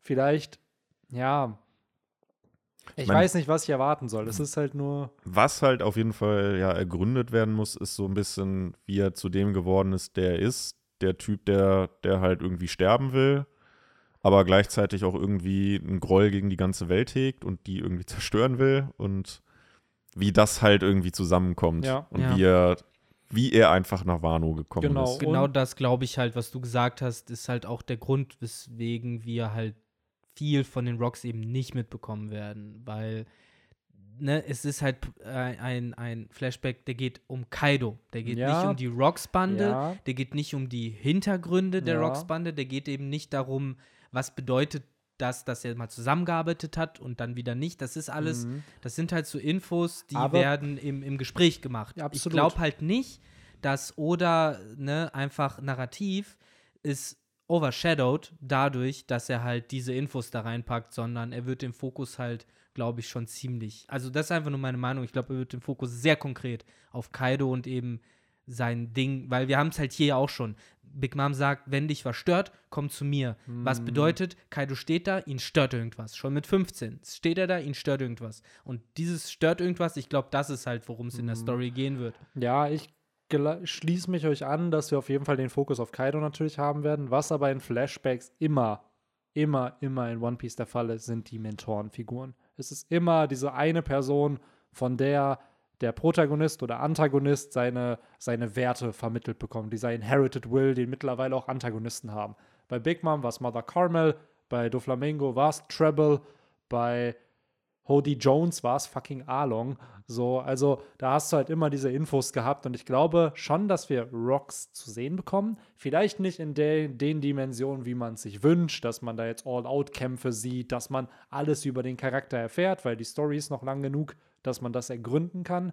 Aber ich glaube schon, dass Kaido sich Dinge von Rocks abschauen wird, wie dieses, man darf Piraten nicht trauen, man braucht keine Allianz, du wirst nur hintergangen und dass Kaido das schon irgendwie mitbekommt. Und das sind ja Werte, die er heute noch vertritt.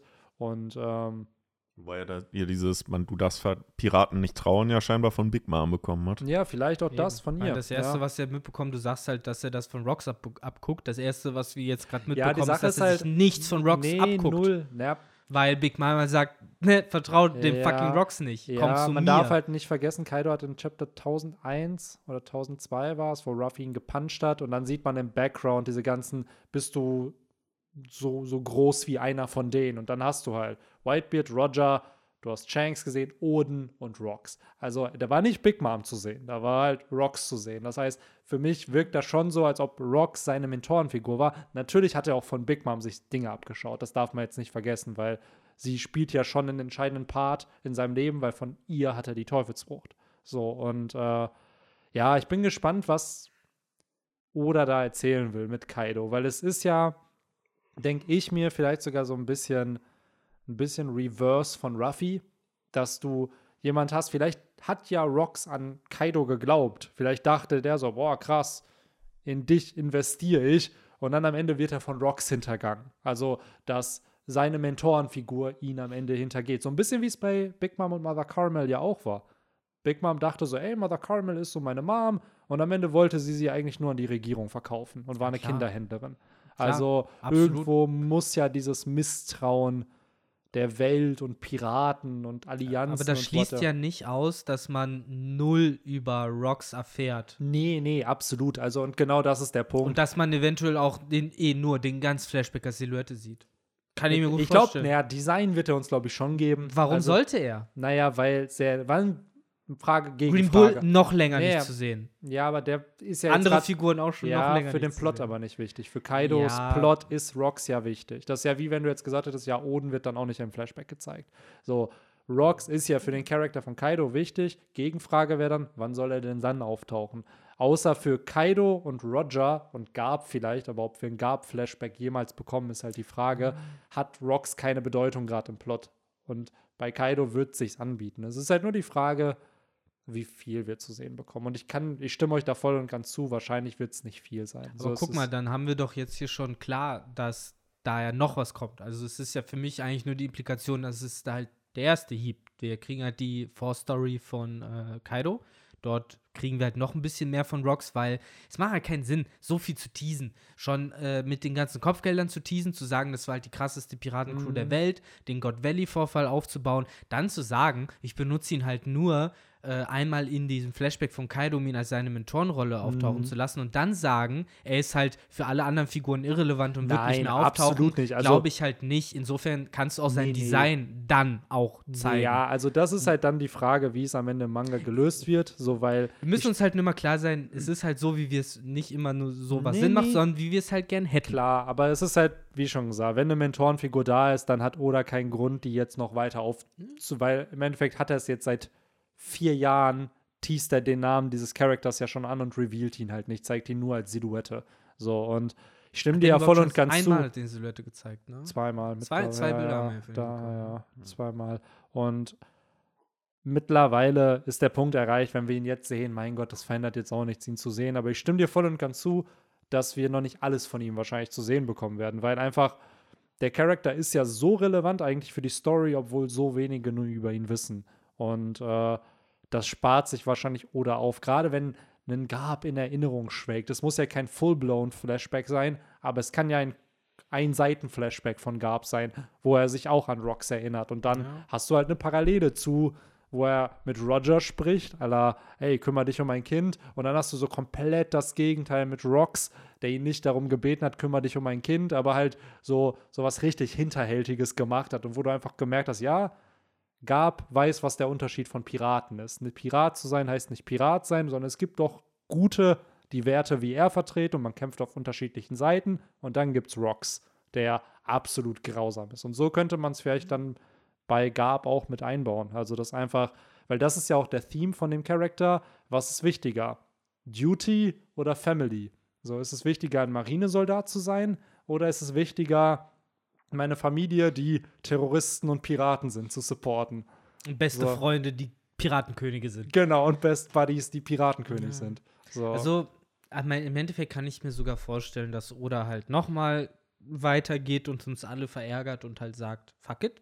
Der er Flashback ist halt nach God Valley, nach Rocks, weil wir haben ja gesehen, dass äh, Kaido noch während der Zeit, wo er halt King befreit, ja immer noch auch denkt, dass er Joyboy wäre, beziehungsweise sagt, ich werde die Welt verändern und ich werde die Welt halt äh, auf den Kopf stellen. Insofern sind das ja die viel spannenderen Jahre zu sehen, wie kommt er von diesem enthusiastischen Typ, der nach God Valley seine Crew aufbaut, zu betrunkener und, und wütender Kaido, weil das ist ja eigentlich der Arc, den man sehen will und nicht.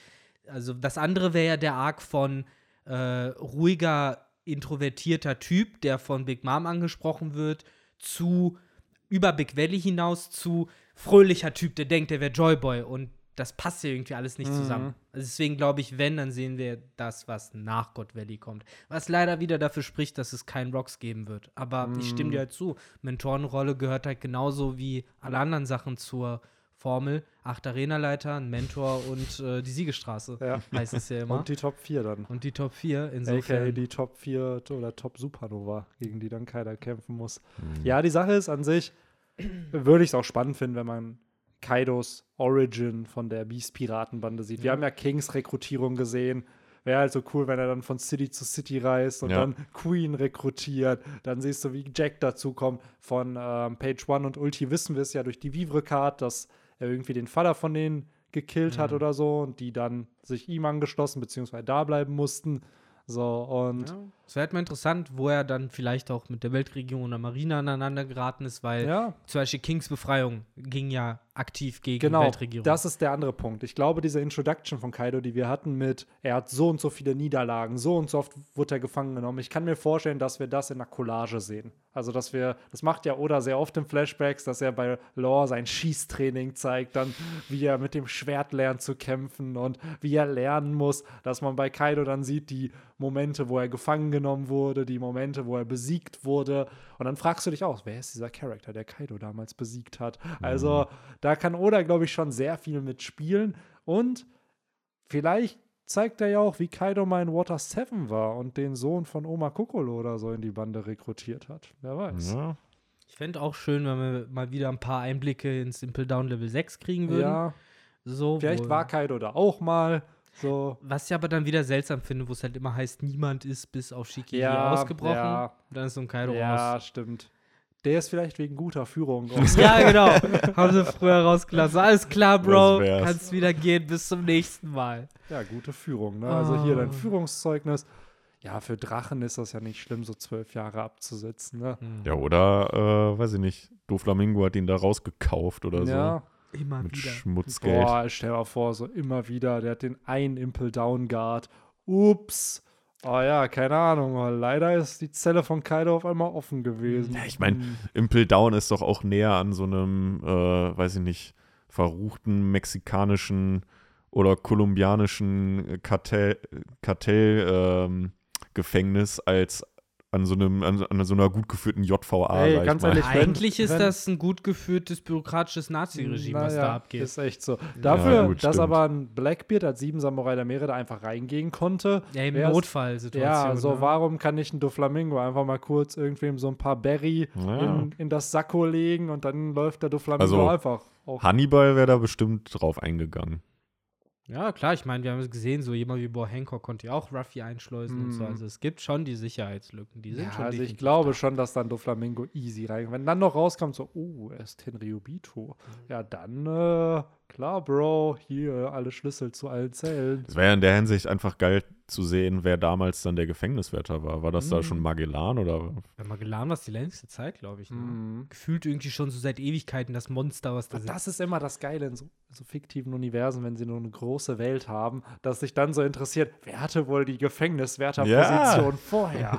Ohne So, Witz. Absolut. Ja, Das ist, ist schon interessant. das wäre cool. Ja. Oh.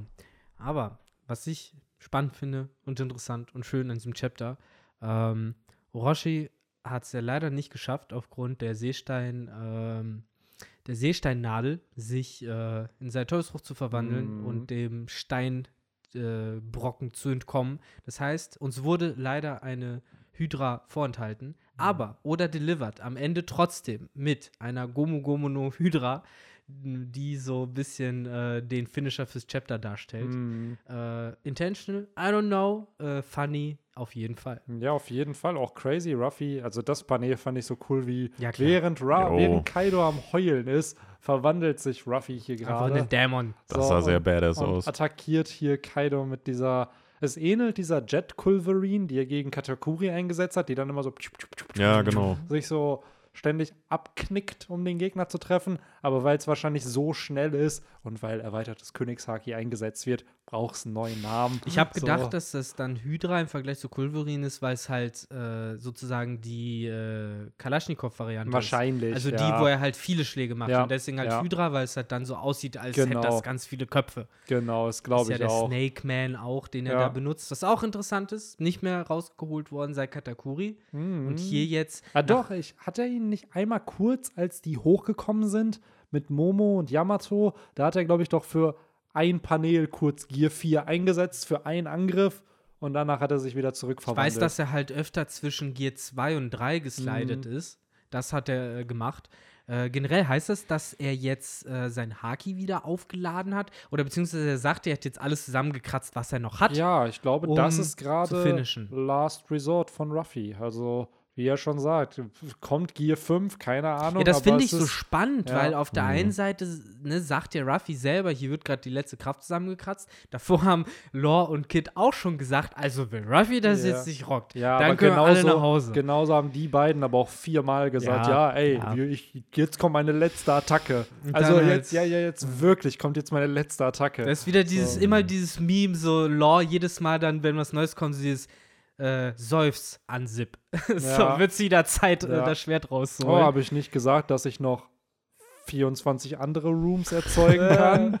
Hm. Oh Mann. Aber mal schauen. Also ich finde es halt einfach, wie gesagt, ein bisschen paradox, dass auf der einen Seite es von allen Seiten heißt, das ist so das Letzte an Reserve. Auf der Mhm. anderen Seite wartet aber anscheinend gerade die ganze Menschheit auf Gear 5. Ja. So, woher Und auch auf immer das Kaidos kommen soll. Awakening, Mann. Das ist so. Ja, Kannst das mir doch nicht sowieso. erzählen, dass Kaido jetzt hier die ganze Zeit sich denkt, ja, das ist mein Ende. Ja, So, ist für mich Darauf alles warte ich eigentlich sogar noch mehr. Ja, Weil Gear 5 kann ja ruhig noch später irgendwann Ja. kommen in der Story. Ja, Das also Awakening von Kaido nicht. Das Traurigste für mich wäre wirklich, wenn es am Ende irgendwann, entweder in einem Nebensatz, in einem Databook oder sonst wo einfach bestätigt wird, so, ja, ja, die hatten alle Awakened Früchte und deswegen waren die so zäh. Ja. Ja. So was auch halt Bullshit ist, weil wie oft haben wir immer darüber geredet, so, ja, das wird ewig dauern, die würden immer wieder Was haben, aufstehen. wir, was haben wir genau im Impel Down gesehen? Die Ja. waren K.O. und Nach fünf keine Minuten fünf. Minuten später waren die wieder fit und konnten kämpfen und waren so, das hat ja auch, ich glaube, Ivankov oder Crocodile gesagt, es, die wirkt so, als ob die gar nicht K.O. waren. Ja. So, und du kannst mir doch jetzt nicht erzählen, dass Kaido keine Awakened Zorn hat. Der die mächtigste Bestie in diesem Universum. Wahrscheinlich wirklich der mächtigste Zorn-Nutzer in der Story.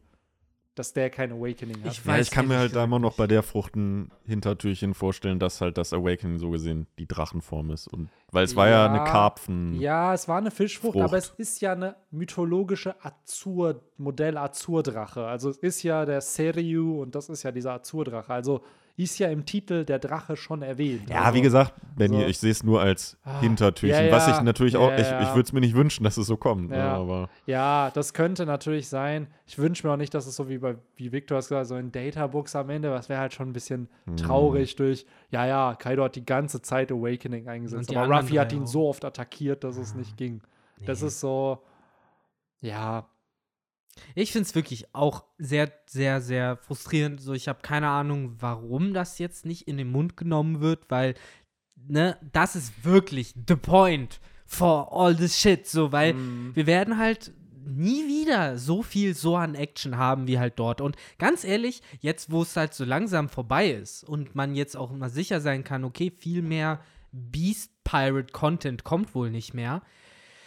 Irgendwie bin ich auch ein bisschen enttäuscht. Ich habe mir viel cooleren Shit vorgestellt von den Beast Pirates, von den Mm. ganzen Tiersoldaten und sowas. den Also Biestern. tatsächlich, so wie es, ohne Scheiß, Mann, so wie es damals mit Batman angefangen hat und Hold'em und wir dachten noch, oh ja, ja, das wird schon noch. Nein, Mann, es war ja wirklich konstant bis zum Ende, äh, abgesehen von insgesamt acht Charakteren plus X, äh, plus Drake, der eigentlich keiner ist. Acht Charaktere hatten wir. Die hatten irgendwelche Verwandlungen. Das waren antike Sorns, alle an acht Stück.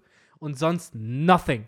So, wir hatten nicht mal einen coolen Gorilla-Sorn. Einen Krokodil-Sorn, der einfach krass ist, weil er Dafür ein hast du die Krokodil ist. Smile-Früchte. Das ist Ja. doch der, das ist der Magnum Opus der Ja, Teufelsfrucht-Technologie. dafür hast du genau einen Typ, der halt irgendwie halb Elefant ist, beziehungsweise Elefant. Oder eine. Giraffe und der, dein Körper hängt Mann, am, am, am Kopf von der Giraffe. Das ist mir gerade doch- so spontan noch mal klar Ja, geworden, so ja. wie, wie gescampt man sich auf Ja, einmal man fühlt sich halt ein bisschen veräppelt. Ich habe aber Mann. noch eine Frage an euch. Ähm, das ist mir so ein bisschen in den Kopf gekommen, als ich die Review gemacht habe für das Chapter. Weil Ruffy sagt ja hier nochmal, ey, ich werde dich von der Insel kicken. Und wir haben schon öfter darüber diskutiert, so, ja, Ruffys Siege sind oft symbolischer Natur halt irgendwo auch. Das heißt, wenn er gewinnt, dann steht dieser Sieg auch für irgendwas. Und Mir kam die Idee, also, dass die Kanabo kaputt gehen wird. Ich glaube, davon können wir eh ausgehen, dass wenn Kaido fällt. Aber was ist, wenn Ruffy Kaido den Wasserfall wieder runter wirft? Weil diese Legende vom Keufisch ist ja dieser eine Keufisch, der den Wasserfall emporgestiegen ist und zum Drachen wurde. Und was ist, wenn Ruffy den Drachen einfach wieder runterkickt, sodass er da landet, wo die ganzen anderen Käufische wieder sind, um halt symbolisch zu zeigen, ey, du gehörst da ins Becken mit den kleinen Fischen und nicht hier oben hin, wo, wo die Barbos kämpfen, am Pirate Summit. Ja gut, am dann Gipfel. wird ja auch irgendwie dazu passen, Big Mom ist schon runtergeflogen, jetzt noch Kaido. Beide Kaiser am Boden. Ja, klar, dann schaust du sie halt runter. Die, meine Frage ist halt, was meint Ruffy? Welche Insel meint er denn? Meint er Onigashima oder Mhm. Wano? So, wo genau würde er ihn halt runterhauen? So, und Mhm. kann mir halt auch gut vorstellen, dass er halt Wano meint. Und das Ja, wird halt bedeuten, dass er ihn halt vielleicht auf Sunisha schlägt. Wer weiß, vielleicht kämpfe über mehrere Ebenen. Boah, kennt ihr diese, diese, wo, sorry, dass ich unterbreche, dieses, wo jemand so gegen so ein Fenster klatscht und dann halt so, so leicht runterslidet in Cartoons und dann hast du dieses wo- so und stell dir mal vor, Kaido klatscht dann am Ende so gegen Sunisha Ja. und dann in Slow-Mo fällt er dann so runter. Ich frage mich, ob Kaido nicht auch mit Sunisha jetzt spontan auch ein bisschen überfordert wäre, wenn der jetzt auch noch mal gerüsseln würde. Ein Ja, bisschen reinrüsseln. Ja, das ist die Frage, wie standfest Sunisha ist, ne? Weil die Beast Pirates haben es ja damals hinbekommen, dieses Bein zu beschädigen. Und das waren ein paar Schiffe. Also, ich glaube, wenn du es hinkriegst, so zwei Beine von dem Viech da irgendwie zu verletzen, dann fällt der auch um. Also sprich, Hm. äh, Kaido macht äh, die äh, das Imperium schlägt zurück Taktik mit den 8080s. Ja. Wickelt Stimmt. sich um die Beine und Ja. Sunisha umkippt. Entweder das oder er macht da seine Windsicheln und zerschneidet halt Sunisha die Beine irgendwie ab, was sehr brutal Ich wäre. würde halt gern wissen, wie groß die im Vergleich dazu sind. Ja, ich weiß, 35 Kilometer zu, keine Ahnung, wahrscheinlich auch einem genauen Wert, wie lang Mm. Kaido ist, aber ich will die nebeneinander sehen und Ja. dann sehen, was möglich ist. Ja, absolut. Könnte man wahrscheinlich in so einem Scaling mal machen, weil Kaido in seiner Drachenform, der ist doch wahrscheinlich auch seine 20 Meter lang wahrscheinlich. Ich mal. So, wenn nicht Ja. vielleicht sogar mehr. Wenn nicht sogar mehr. Ja. Wahrscheinlich sogar So. 50 oder so. Ja. Der ist ja nicht klein in dieser Drache. Der ist ja als Mensch schon nicht klein, geschweige denn in der Drachenform so. Mein, ja, allein schon Vipitis ist sieben Meter lang bei Pokémon. Ah, krass. das haben wir. Ja, das ist mega sick. Das ja, macht stimmt. überhaupt Wenn du jetzt mal Sinn. drüber nachdenkst, so sieben Meter, ja, es, Alter, wenn, keine Ahnung, wenn, wo wir jetzt sitzen, bis zum, bis zur Tür von der Wohnung, wo wir hier gerade sind, dann sind das doch wahrscheinlich fünf Meter oder es so. ist wenn aber überhaupt. Quatsch, weil ich glaube, wenn du in den Höhenpokédex reinguckst, Rayquaza kleiner ist. Ja, natürlich ist Rayquaza kleiner. Also ich sag Ja. mal so, Bur der Burj Khalifa, das höchste Gebäude der Welt, äh, ist 828 Meter hoch. Und ich glaube, so hoch wird, wird Kaido auch sein. Oder lang. Ja, Könnte ich mir schon Doch, vorstellen. doch, weil man hat ihn doch in diesem einen Panel gesehen, wo er vom Himmel kam. Und da hat er ja gefühlt die halbe Wolkendecke Ja, von sich ein. Aber auch da, ja, Perspektive in One Piece immer so eine Sache, ne? Enma ist bei Oden auch Ja. größer als bei Zorro. Ähm, ja, We will see. we Oder will auch see. nicht. Sie sind so groß, wie groß sie sein müssen für den Plot. Ja.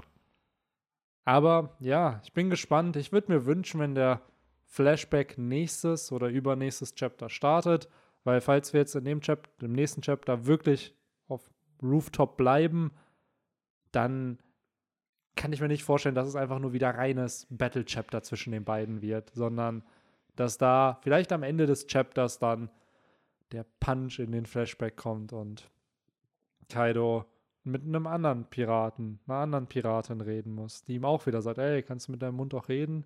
Vielleicht war er früher, hat er, vielleicht war Kaido so, so schüchtern und hat früher einfach nie geredet. So, und dann hat er da so eine Big Mom, die ihn direkt ärgert und dann hat die den so eigentlich ein bisschen so grumpy gemacht. Und in Wirklichkeit ist Ja. Kaido voll ruhig und eigentlich will er gar nicht so böse sein, aber die, die Ja. Big Mom hat ihm so ein bisschen Mobbing beigebracht und dann, Am Ende ist Big Mom die Mentorin, na, wer weiß. nicht Rocks. Wir müssen halt wissen, wo kommt die ganze Toxic Masculinity her? Am Ende Ja. von Big Mom. Ach ja, man ist gespannt. Yes, keine Pause nächste Woche. Das ist nice. Das Ja. ist halt jeden Fall. mega nice. Und sonst, ja, ich glaube, wir haben sogar alles besprochen. Ey, wir sind von Seite zu Seite durch. Ich glaube, es wurde auch alles angesprochen. Sogar Nami und Zeus wurden ganz, ganz kurz erwähnt am Nebensatz, die auch da waren.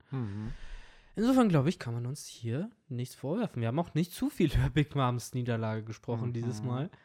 Ähm, Ja. Ansonsten, ja, Und ich würde sagen, wir haben den Großteil des Podcasts mit One Piece gefüllt.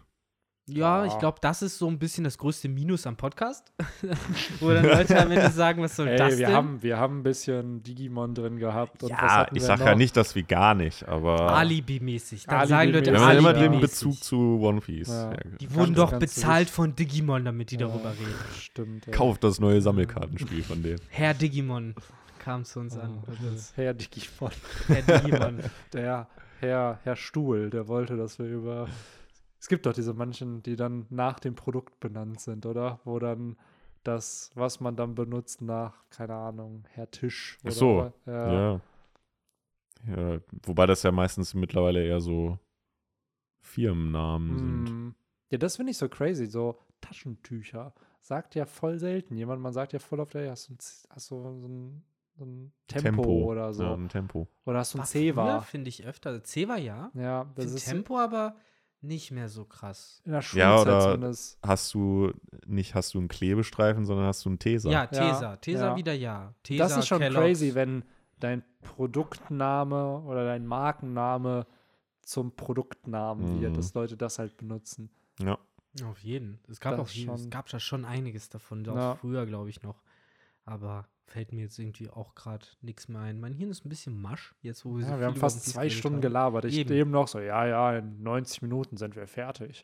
Ja, naiv. Ja, das, Naiv und dass vermessen. diese Aussage Ja, also nach vermessen vier. Jahren Podcast äh, anscheinend immer noch nicht gelernt, äh, dass wir Ja. uns gerne verquatschen und gerne über dieses Werk hier reden. Ne? Wir haben es Äh, nicht mal geschafft, die tollen Room-Ideen von euch zu Nächste- sezieren, nächstes aber das machen wir nächste Woche. Nächste Woche. Haben wir nicht Vielleicht, vergessen. Haut Lore da auch wieder einen, keine Ahnung, einen Regeneration Room raus, wodurch man dann Room. einen RR, einen, nee, R George. R.R. Room. Ja, George RR Room. Ähm, ja, keine Ahnung. Ich bin auch ein bisschen matsch. Ja. Aber ja, vierjähriges Jubiläum äh, Yay. auf das nächste Jahr. Also jetzt ganz, ganz viel Handlungsdruck und Zwang vor dem fünften Jubiläum, was ja wirklich mal Mm. ein halbwegs wichtiges Jubiläum Ja, war. ey, auf jeden Fall. Ey, das ist, ich finde, das erste ist immer krass. Dieses so, oh, okay, die machen es immer noch. Vier ist so, zwei, drei, vier ist so, ja, Ja, okay. genau. Aber jetzt fünf, fünf. ist krass Ja. und danach wird zehn krass. ich glaube, das so. hat schon, manche äh, Jubiläen haben ja auch bestimmte Namen. Äh, Was ist denn fünf? Warte ja, weiß ich jetzt auch nicht, aber Ja. die, ich meine, die, die bekanntesten Beispiele sind ja, weiß ich nicht, Silber, Ja, Gold. glaubt ihr, der Podcast Bronzen. wird irgendwann sein, sein Silberjubiläum feiern oder sein Goldjubiläum? Bestimmt, Ah, wenn wir crazy. berühmte Podcaster. Ey, wenn wir so weitermachen, ne, äh, auf jeden Fall in zweieinhalb Monaten feiern wir auch die 250. Folge. Also das ist auch schon Das ist auch krass. crazy shit. Crazy shit. Wenn man das in One Piece rechnet, dann wären wir dann so auf Skype hier. so, Das ist schon crazy. das ist ja schon krass. Mal schauen, wann wir dann irgendwann zum Timeskip kommen oder so. Vielleicht, wenn One Piece zu Ende ist, who knows. Aber ja, dann würde ich mich hier so langsam verabschieden, weil man sich langsam auch echt dumm und dämlich redet nach fast zwei Stunden. Ja. Und Das ist äh, immer. Aber man freut sich halt doch, dass ja, wieder mal Kapitel rauskommen. ist absolut. Mit viel Inhalt. absolut, ey. Das ist Immer schön. schön, wenn es auch viel zu diskutieren gibt. Ne? Ja. So, daher, War ein cooles Chapter. yes. Liked uns bei Spotify. Genau, stimmt. Gibt mal wieder fünf Ja. Sterne, falls ihr es noch nicht gemacht habt. Äh, Genau, das ist es. Dann, Liked uns bei, nee, abonniert uns bei YouTube. genau, abonniert bei YouTube, Und liked auch Comments. da und äh, schreibt uns gerne in die Comments, was so eure Meinung war. Heute haben wir mal keinen Hashtag, außer wir machen den George RR Room als Hashtag. Wer will, kann raushauen. Ja. Genau. So, das wollen wir euch nicht nehmen. Ja, dann bis nächste Woche. Haut rein. Ciao, ciao. Haut da rein. Ciao.